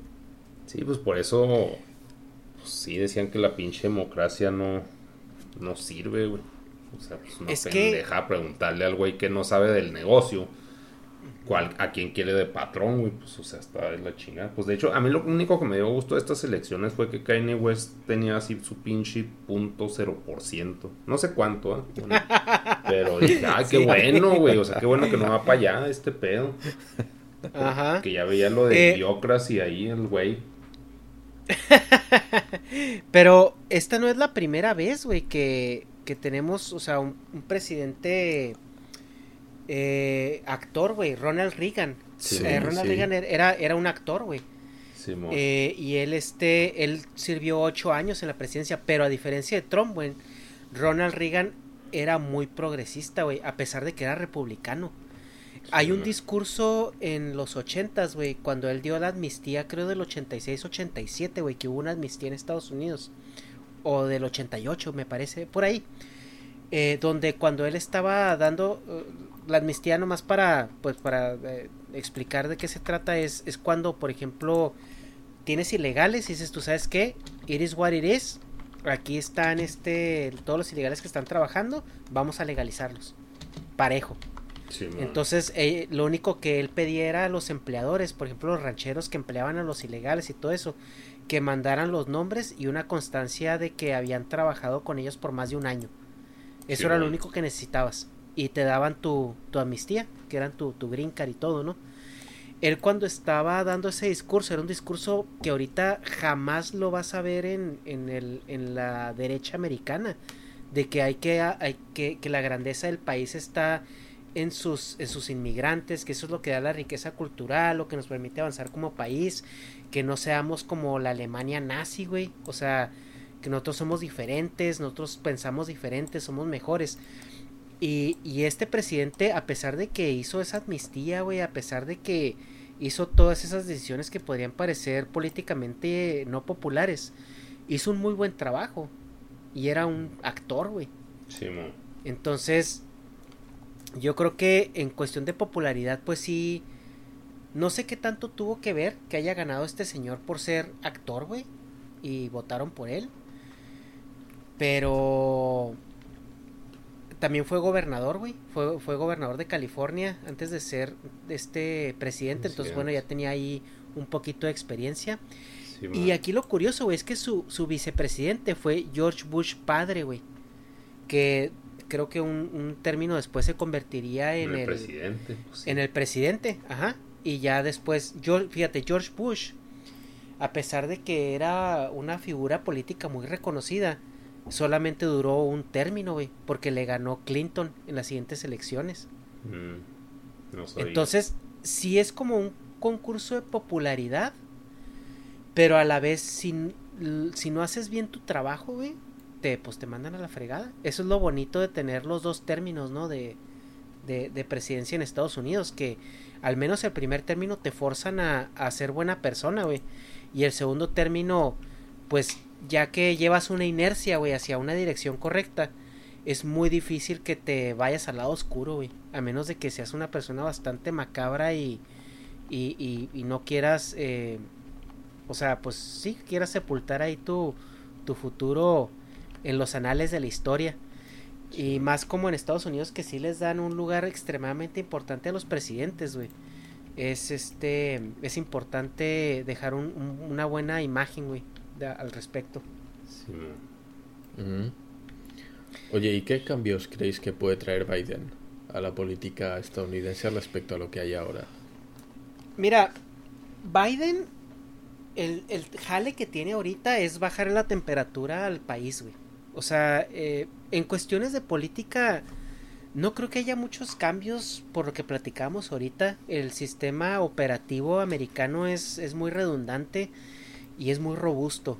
Entonces, en cuestiones de política, vas a seguir una dirección eh, en común, que, que, es la que todos conocemos de Estados Unidos, güey. Si tú le quitas el presidente de Estados Unidos, güey. O sea, no me refiero a que, lo, a que no haya presidente, sino que le pongas una cara en blanco. Estados Unidos es el país que, o sea, va a tener prácticas bastante consistentes, ¿no? O sea, la policía del mundo, el, el imperialismo, el capitalismo. O sea, un presidente no va a cambiar eso. Lo que sí es de que la figura presidencial cambia mucho la manera en la que la gente reacciona a ciertas situaciones o percibe ciertas situaciones. Entonces, el trabajo, el cambio más grande que se va a ver con Biden es el volver a lo políticamente correcto, güey. O sea, los discursos de odio se van a acabar, güey. Se va a acabar el estás conmigo estás, o, o estás en mi contra. Eh, se va a acabar eso de que el Make America Great Again, porque pues, o sea, es una, o sea, es un lema que, que, que, Trump dice Make America Great Again y luego va otra vez de presidente y otra vez Make America Great Again, o sea, pues no tiene, no tiene mucho sentido. Entonces sí, se va a acabar mucho ese discurso polarizante.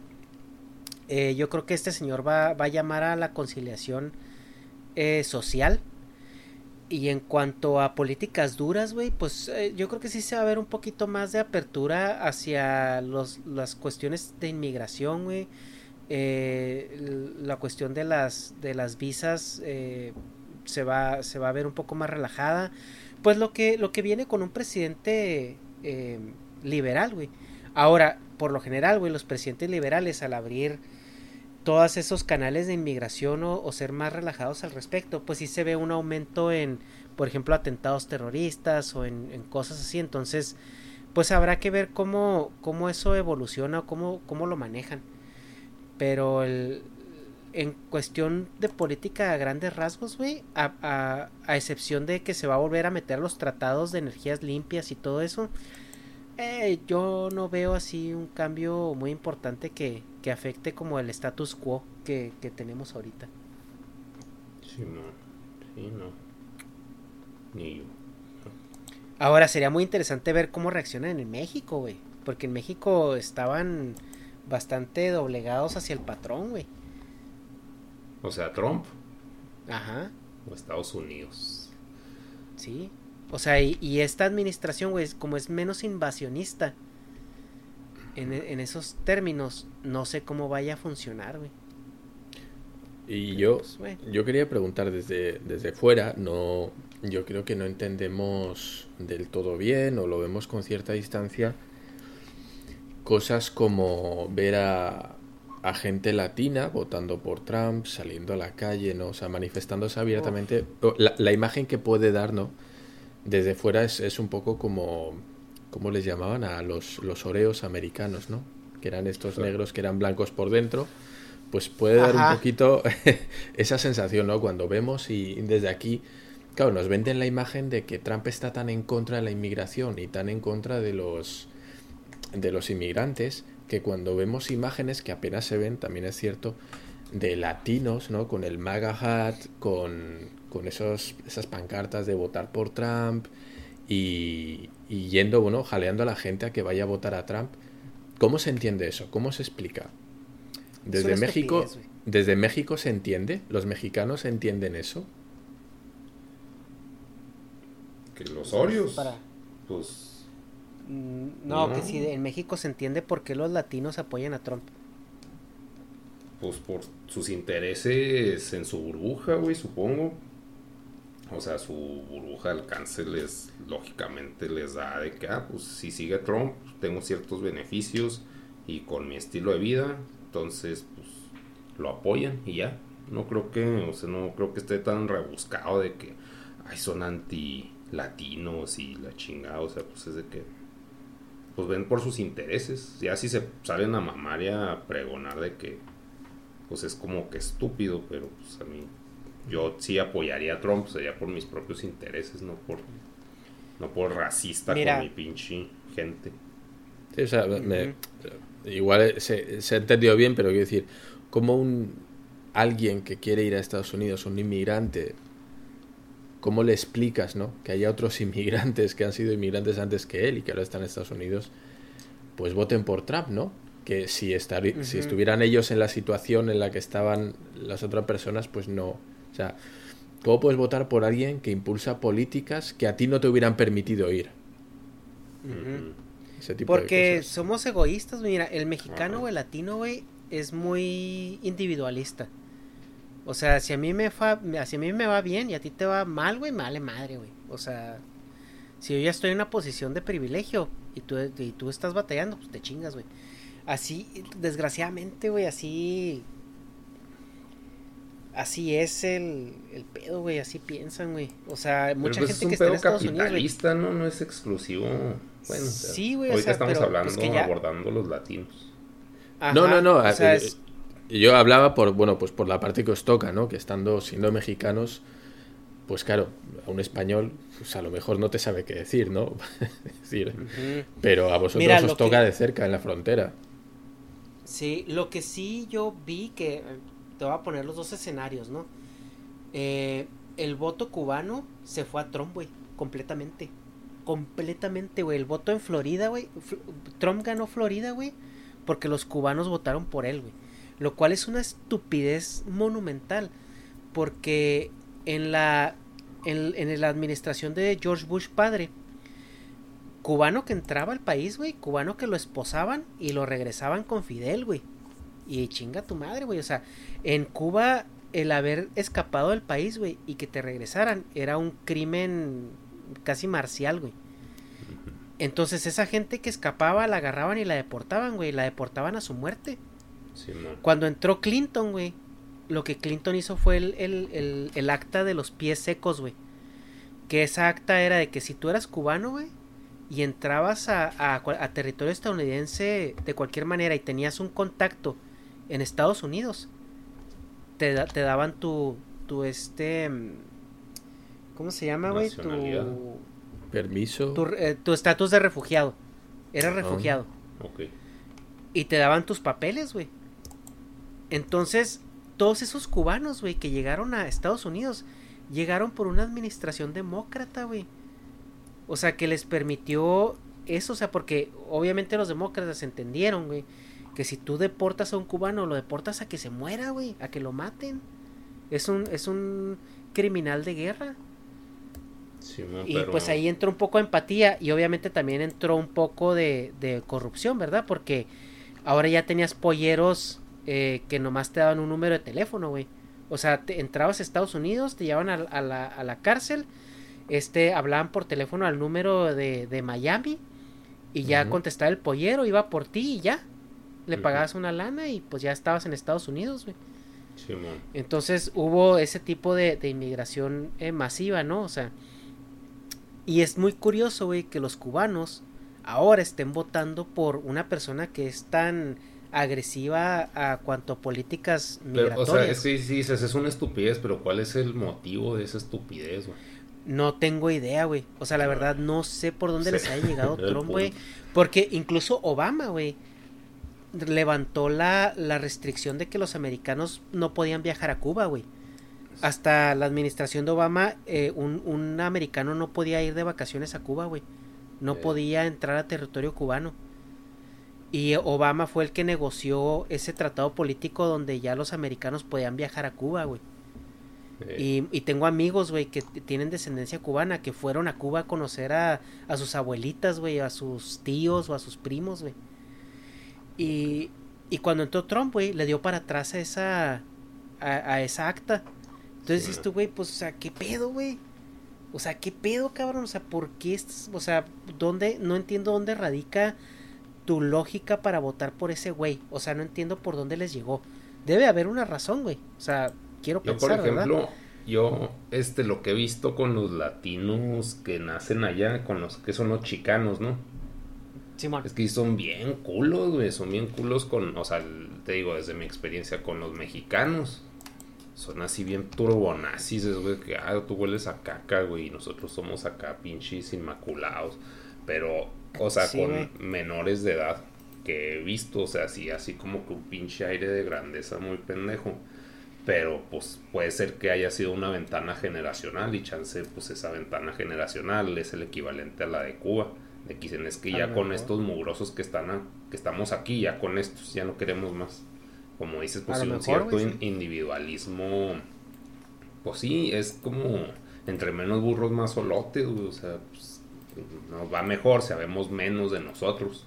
Porque si así es una chinga ahora metiendo a más idiotas, pues nos va, o sea, es menos jale para nosotros. es como que por pura supervivencia. Sea, yo, puedo ser invasor, pero tú no. es que a todos nos gusta ser malos, pero que todos sean buenos. O sea, no sé. Como que le veo que va por ahí. Sí, esa ventana generacional que dices tú, sí es muy probable que que sea la razón por la cual se está viendo ese voto, güey, y más porque, ajá, los chicanos que dicen, no, es que yo, yo sí nací aquí, güey, o sea, yo soy mejor que tú, o yo no tengo los problemas que tú tienes, no sé, es un, es un problema ya hasta de estereotipos, por así decirlo. eh, la cuestión, por ejemplo, ahora, con los latinos, güey, yo tengo conocidos que viven en, en pueblitos allá en Texas, güey, donde hay minas de carbón.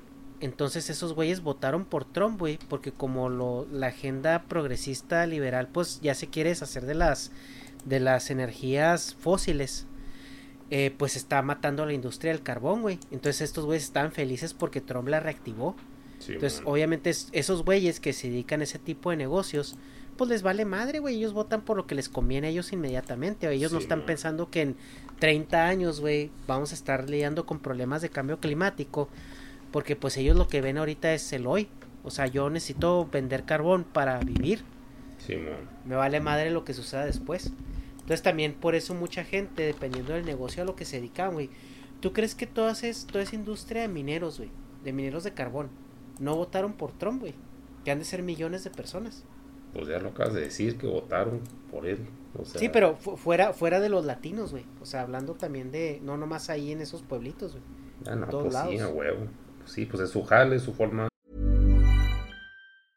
Mom deserves the best, and there's no better place to shop for Mother's Day than Whole Foods Market. They're your destination for unbeatable savings, from premium gifts to show-stopping flowers and irresistible desserts. Start by saving 33% with Prime on all body care and candles. Then get a 15-stem bunch of tulips for just $9.99 each with Prime. Round out Mom's menu with festive rosé, irresistible berry chantilly cake, and more special treats. Come celebrate Mother's Day at Whole Foods Market. Ever catch yourself eating the same flavorless dinner three days in a row?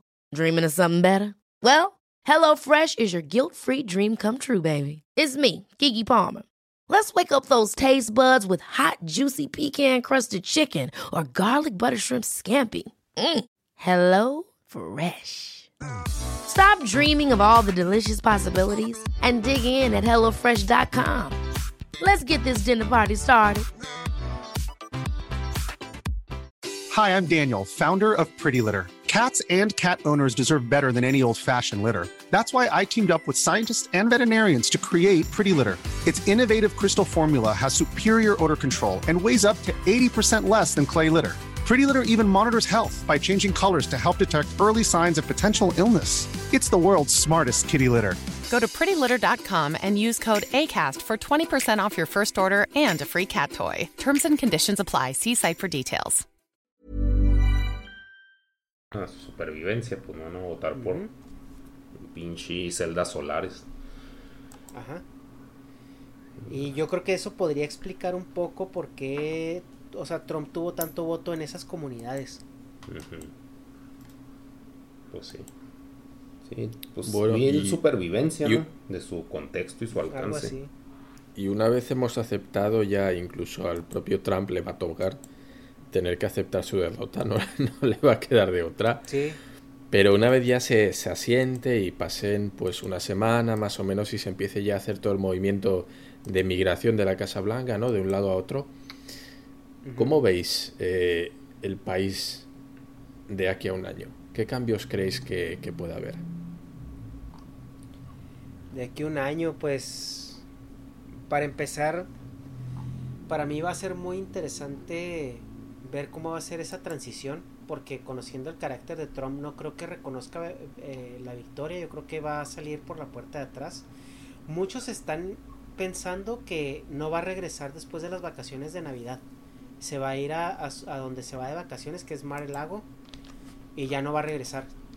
¿Y O sea, va a, dejar a su, va a dejar al vicepresidente encargado de, de la transición y todo eso y él no va, no va a dar la cara ya. Eso es lo que todo el mundo está estipulando que va a suceder. Porque la inauguración, que es cuando el, cambio de poder, es en, en enero 20. Ok. Eh, y en cuanto a cambios de un año, ah, pues yo creo que lo más, el reto más grande que tiene esta administración en su primer año es la pandemia, güey, porque pues seguimos en eso todavía. Y, y la crisis económica. La, la burbuja está muy inflada y Trump no la quiso tronar, güey. Obviamente no la iba a tronar en su primer periodo. Pero ah, se viene una crisis económica parecida a la del 2008. ¿Y, y con Y a lo respecto a qué es ahora? ¿Perdón? Con respecto a qué es esa burbuja. Eh, lo mismo, lo mismo, la el, el mercado se infla. eh, No, sí, pero de- es que de- fue el, el pedo de las casas. El anterior. igual, güey. Igual. Igual Ah, casas. Es que, la, es que las casas se- son son las primeras en. Ajá, el, la, la industria de inmobiliaria es la primera en verse afectada, güey, porque la, la burbuja tiene que ver con cuánta deuda hay sobre liquidez.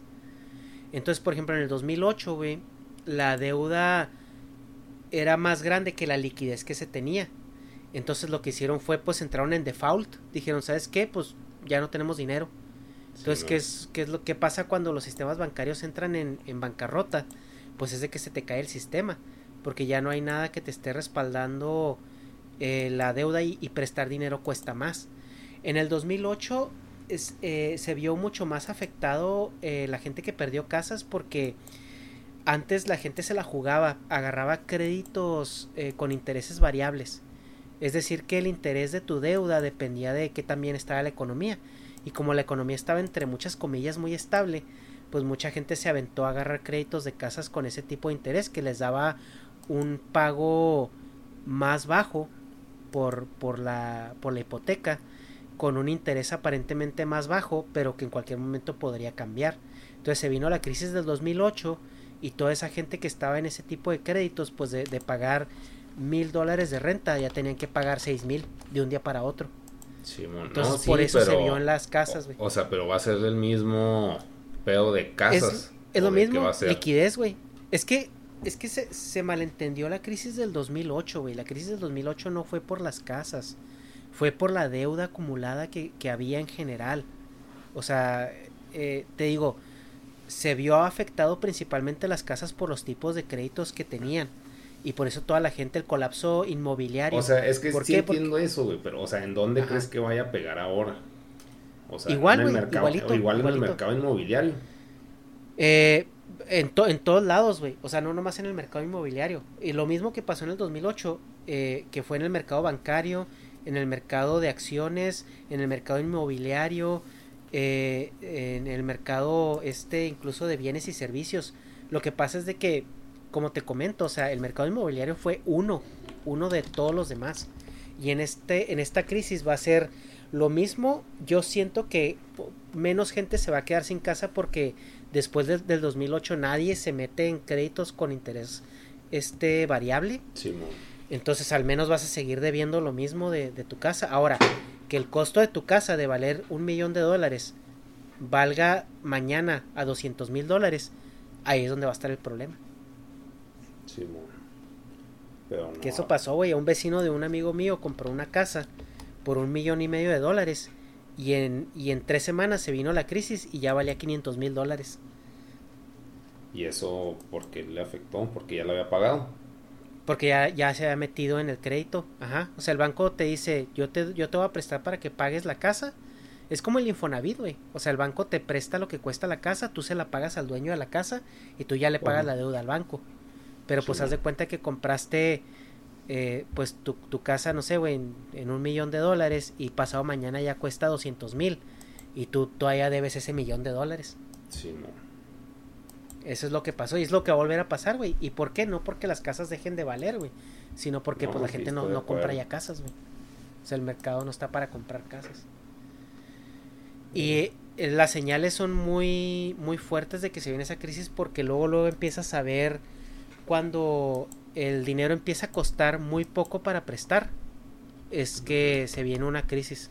Ahorita a- para comprar una casa tú normalmente tendrías que dar el 15% de enganche y luego ya pues eh, entrarte al crédito. Pero ahorita ya te están ofreciendo créditos, lo que le llaman balloon, que te prestan hasta el enganche, güey. Y, y, y ese y la comisión por la apertura del crédito puede venir de cualquier otra cuenta que no sea tuya. O sea, que no, no importa dónde sacaste el dinero. Entonces ya cuando te estás metiendo ese tipo de deudas y te las están dando, güey, es porque lo que quieren es ya mover el mercado, güey, porque saben que viene algo algo algo duro. No mames. Bueno, entonces viene en un año, ¿crees que truene la burbuja o no? Eh, pues la tiene, es que la tienen que tronar, güey. La burbuja se hace, güey, porque no porque el mercado la haga, güey. Lo que se le llama la burbuja es cuando el gobierno federal, güey, inyecta dinero a los mercados para que no, no, no colapse la economía. Entonces, a eso se le llama la burbuja, güey. El, el, el gobierno está generando una burbujita donde vivimos todos, que es para, para vivir en nuestra burbuja, ¿no? Es, a eso se, se relaciona. Entonces, cuando esa burbuja ya es insostenible y truena, entonces ya te das cuenta de la realidad, ¿no? Es como salir de la Matrix. Sí. Eh, ¿Qué es lo que, pasó en entiendo 2008, eso, güey? Pero, o sea, ¿no crees que pase en un año? Es que eso ya depende del gobierno, güey, cuando, cuando la, la quiera tronar. Por eso, o sea, cuando cabrón. O sea, o sea, ¿la va a tronar es- en un año o no? Yo, es que sería lo más sano, güey. O sea, mm, ahí sí que, es que decisión entrando así que hola, mí, hola, y lo pum, putazo, así que chinga. Sí, güey. Para mí, güey, es, sería lo más razonable. Porque inflarla todavía más, güey, te puede, Pero crees que lo te haga. puede llevar a... Ay, güey. No sé ¿Crees si, no sé si el, el año que viene, güey. El momento con el coronavirus ya pueden a- Ajá. a- aprovechar y hacer un 2 por 1 o cómo lo Sí, ves. así de que, Es ah, que- fue la culpa del COVID, todo esto. Es que eso, ya, eso lo vámonos. complica mucho, güey. Lo complica muchísimo porque si tú truenas la burbuja en, en época de coronavirus, güey, pues cómo chingados te recuperas, güey. O sea, Eh. si no puedes trabajar, güey, si no puedes generar actividad, güey, ese es el problema. Entonces, a, lo que voy, güey, de que no sé si lo hagan, es porque si tú vas a tronar una burbuja, lo tienes que hacer en tu primer año de, de, de- de periodo, para que cuando llegue la reelección ya te hayas recuperado y la gente te vote Simón. otra vez. Pero con el coronavirus, güey, a mí se me hace algo muy cabrón, güey, que quiera reventar esa burbuja precisamente ahorita. Porque no te, te vas a mandar a la chingada, güey. ajá. Ajá. No, ¿cómo, ¿Cómo te recuperas si no puedes hacer nada por recuperarte? Entonces, si, si tú la mantienes este año, güey, y supongamos que el coronavirus se va, güey, y ya nos deshicimos de él para diciembre del año que entra, para reventar la burbuja en su segundo año, güey, es un movimiento muy arriesgado, porque no sabes si te vas a recuperar en dos años Yo por lo para que, tu por todo lo que está pasando y por esto que metió Arma y que tiene mucho sentido, todo lo del COVID no creo que la truene en cuatro años. Se me haría más lógico que la tronara hasta el quinto, ya que esté reelecto. Sí, ajá. Eso es también lo que, lo que, Pues más deuda, comentar, pues, que es lo que estaba pensando que Trump iba a hacer, güey. Que Trump iba a tronar la burbuja en, el, en el ya reelecto. Sí, yo creo que sí puede hacer esto este güey, pero entonces en un año ¿qué va a pasar? Nada, nomás vamos a seguir con COVID, pero con vida. Pues yo creo que es la reestructuración post pandemia, güey. Es lo que va, lo que va a pasar en este año. Es, es el reto más grande que tienen ahorita, güey. Yo creo que lo que va a hacer es nomás campaña botarga de que todos amigos, todos no se peleen. O sea, el próximo año va a estar así de con este güey de que, ah, pónganse cubrebocas y ya todos somos iguales. Así Hombre, para que se mí- calmen las aguas, pues, o sea, no creo que pase. Y lo bueno, hay unos cohetes ahí en Siria, ¿por qué no? O sea, cosillas así. Pero Lo nada- normal, ¿no? Nada polarizante, así que cagadero, ¿no? Creo que A mí yo lo, lo poco que vi de, de los debates y la política, la- las peleas que tenían, me daba un poco de pena porque me parecía que todo se enfocaba, lo importante era quitar a Trump. O sea, no había un planteamiento adicional, no era, oye, nosotros planteamos esto, no. Eh, parecía que todo se, en- se enfocaba en quitar a Trump, ¿no? Vale, ya lo hemos quitado, Sí. ¿y ahora qué? ¿Cuáles son las medidas que se van a tomar? Es que sí, cierto, esto Dharma, no, solo, yo- no solo pasa en Estados Unidos, pasa en muchos sitios, pero la, la- Sí, parece sí. que la campaña se centra en decir qué malo eres tú y, y te tenemos que quitar, ¿no? Bueno, ¿y luego qué? Una vez lo has sacado Sí, de la. Casa Blanca, ¿qué vas a hacer? Sí, pues es que yo creo que ponerse a vender lo que va a hacer como que de campaña, pues no tiene sentido ante el pueblo meco. O sea, porque es de que no, este es el malo y todos contra el malo. Se me hace más útil. Porque, ¿cómo se llamaba el viejito este que... El Sanders, güey. Como que ese güey sí ¿Cuál, Ben decía... Sanders? El Bernie Sanders, ¿no? ¿Cuál? Ah, el Bernie. Ajá, ajá. No, no mames, como el coronel. Ajá, como el Ese, cor- ese es de Kira. Bueno, total, el caso es que pinche el, el Sanders como que sí decía, no, y vamos a hacer esto y vamos a hacer lo otro y lo que, ay, cállate viejo. O sea, como que lo que querían eran putazos, querían show de que eres el malo. Vamos a quitarlo, sí. Y pues como, pues sí. O sea, Mira, ponerte güey. a vender lo que vas a hacer, pues, como- o sea, no, no jala público.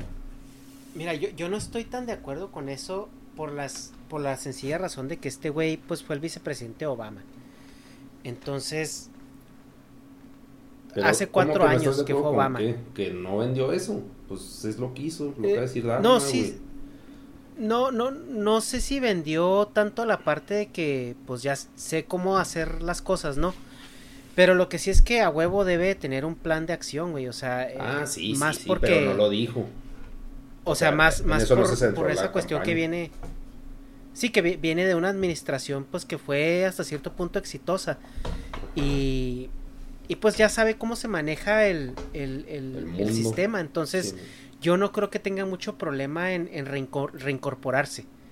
sí, o sea, porque hecho. no hace mucho que salieron. Entonces yo por esa parte como que eh, siento que va a seguir con la inercia que traía de, de la De administración Obama. de Obama. Y como tú dices, sí, el primer año de campaña va a ser, agarren el pedo, este va a ser reconciliación, se va a dar tours por los estados republicanos seguramente y va a empezar a hacer cositas aquí y allá en esos estados para, para generar este empatía. Pero sí, yo sí estoy de acuerdo contigo, va a ser este año de campaña botarga, güey. Oye, ¿quién es el vice, güey?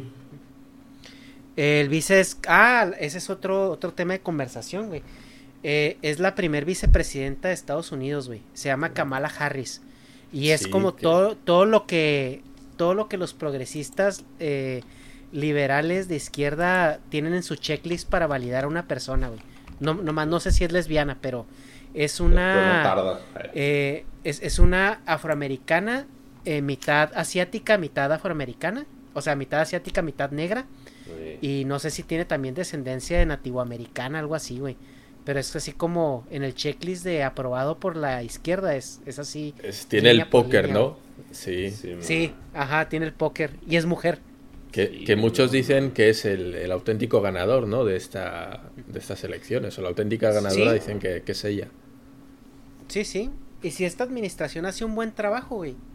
Si yo te digo lo que yo pienso, y por como veo a este señor, veo muy difícil, güey, que Biden se reelija, güey. Yo siento, güey, que lo que va a pasar es que Biden va a decir, ¿saben qué? ya estoy cansadito, Ya eh, elíjanla a ella. Y yo siento, güey, que la siguiente campaña electoral va a ser ella para presidenta, güey. Porque Biden, güey, ya tiene 77 años, güey. Es que ¿Tú crees el de ochen- vicepresidente, de o sea, si matan al 81 años, presidente, se queda a ella. Si se muere el vicepresidente, se queda ella, güey. No, si se muere el También- presidente. Ta- también si renuncia el presidente, se queda el vicepresidente, güey. Es que. Pero mira, Como que sí lo veo, como que por lo que dices de los cohetes, no sé qué tanto vidrio blindado tengan las cabinas de cuando se vaya a hacer su botargués. Pero como que ahí sí podría haber probable que un güey lo intente matar con un cohete. no lo van a matar, güey.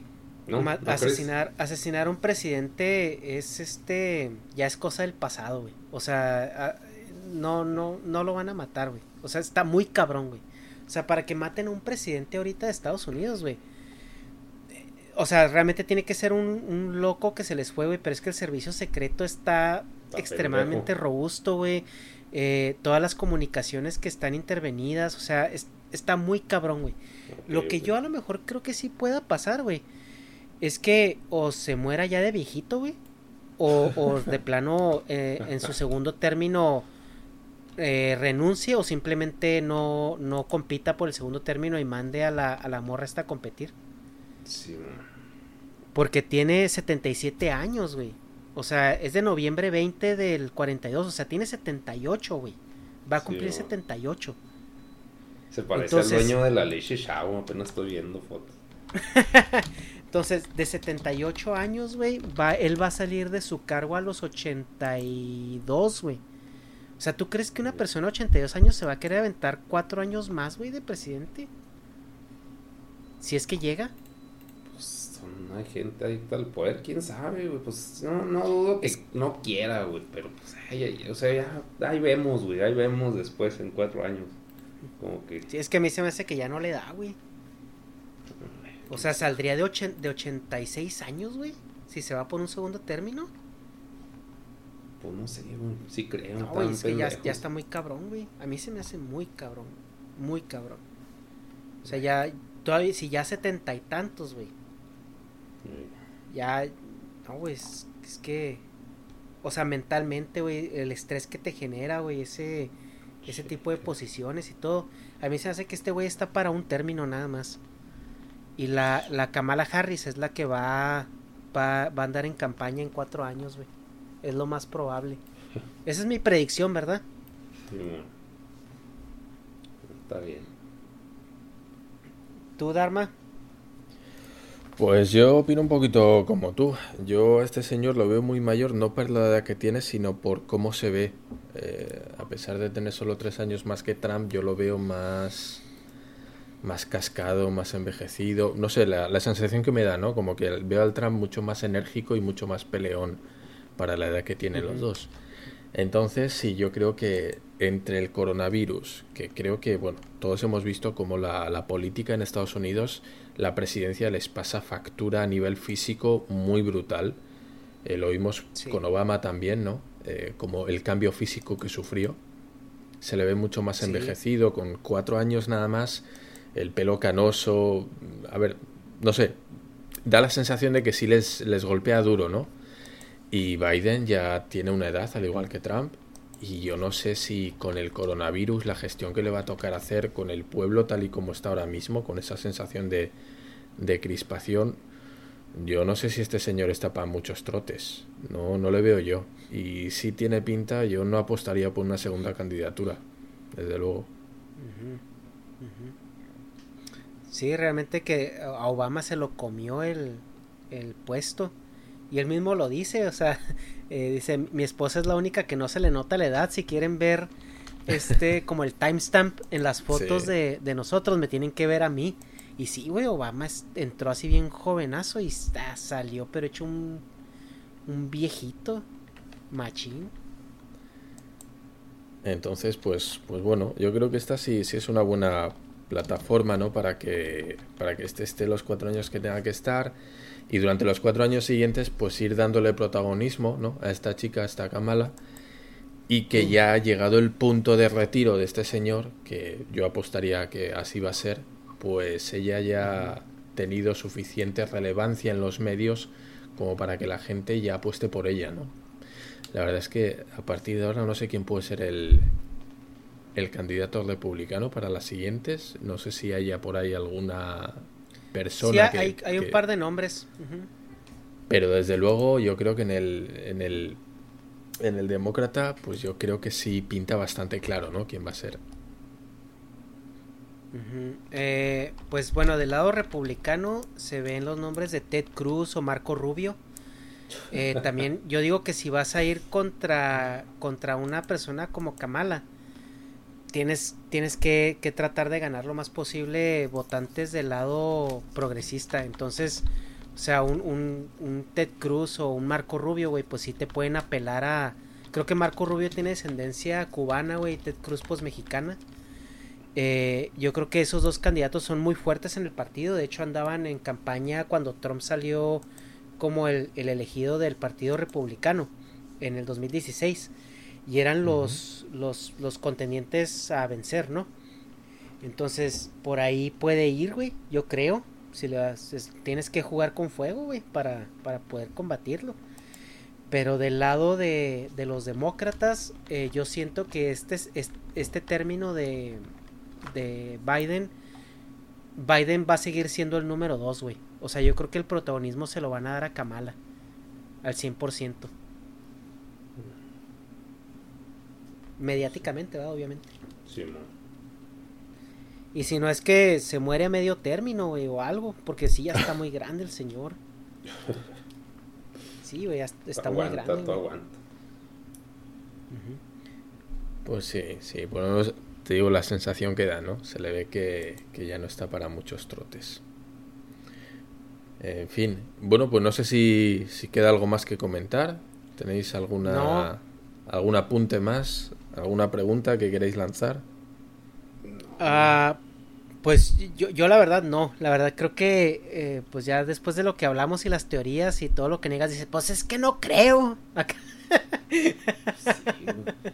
negas cortándonos el viaje, ¿no? No, está bien. No, yo, yo creo que estoy bien. ¿Tú negas? ¿Qué, pues más traes en tu agenda? Mi agenda progre. No, nada. Ajá. Dharma, ¿tú cómo ves que esta situación impacte Europa en el corto plazo? Pues no lo sé, en principio la sensación que da es que el mundo respira tranquilo, ¿no? O por lo menos es la sensación que quieren dar, como que, bueno, pues eh, a pesar de no haber iniciado ningún conflicto bélico, pues este señor sí había metido una guerra comercial, ¿no? Eh, a nivel de precios, de aranceles, y parece que ahí sí que, que andaba bastante peleón. Ahora mismo parece que el mundo respira eh, tranquilo al haberse quitado a Trump al, malo del mundo. Parece que, ahora están más tranquilos, pero la verdad es que a mí la sensación que me da es que en el, en el fondo no, no, no cambia nada.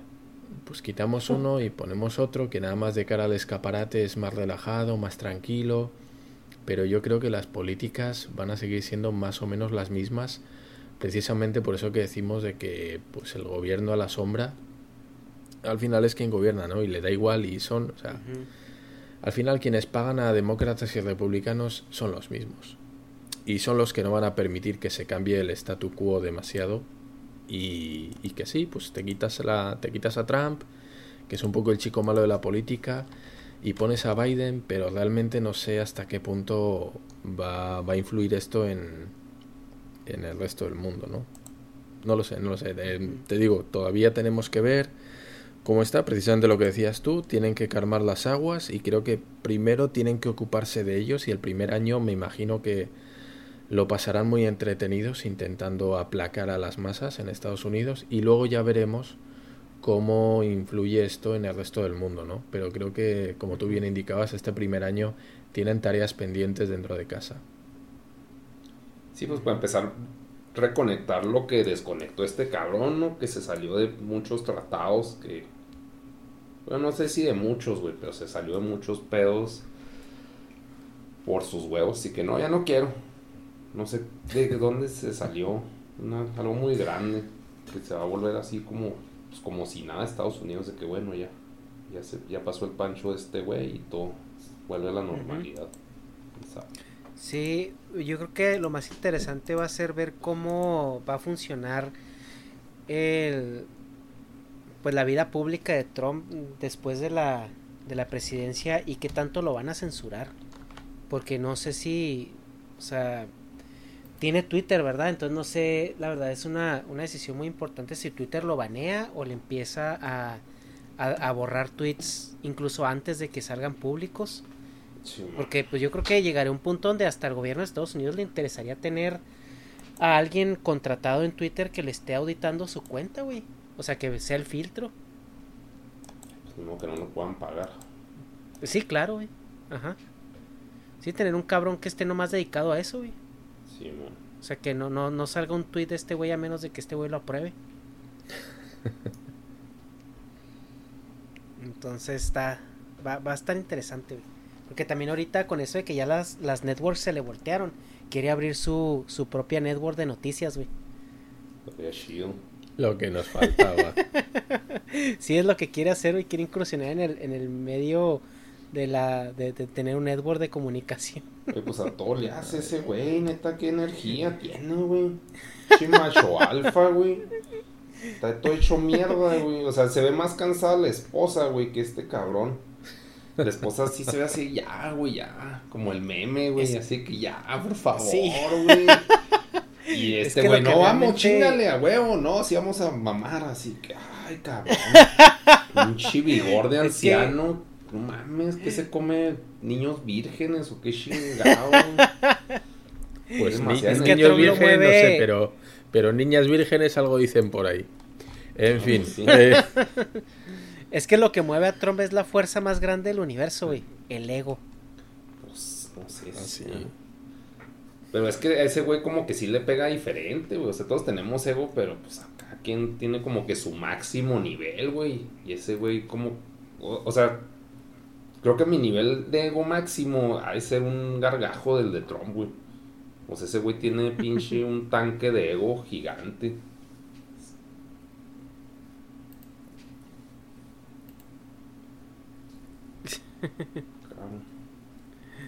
Ay, sí, es, es, es, todo un personaje, güey. O sea, es, es bastante fuera de la política, güey, donde no hace daño. Es bastante entretenido, pero ya cuando lo metes en una esfera donde sí puede cagarla, güey. Híjole, ya es donde nos vuelve tan divertido. Sí, dan ganas de darle sus 15 minutos de fama y ya que se quede tranquilo, ¿no? Pero que no, no moleste mucho. Pues fueron cuatro años, ¿no? Pero... Sí, sí, tuvo mucho tiempo para inflar su ego todavía más. A ver, a ver a partir de ahora. Y bueno, pues creo que es, es todo. Ernesto, si quieres despedir el programa, por favor. Pues muchas gracias a todos los que llegaron hasta este punto. Eh, los invitamos a que se unan a nuestro server de Discord. Ahí se ponen también los, los debates interesantes con la comunidad. Les agradecemos ya esos 8000 suscriptores que tenemos hasta el día de esta grabación.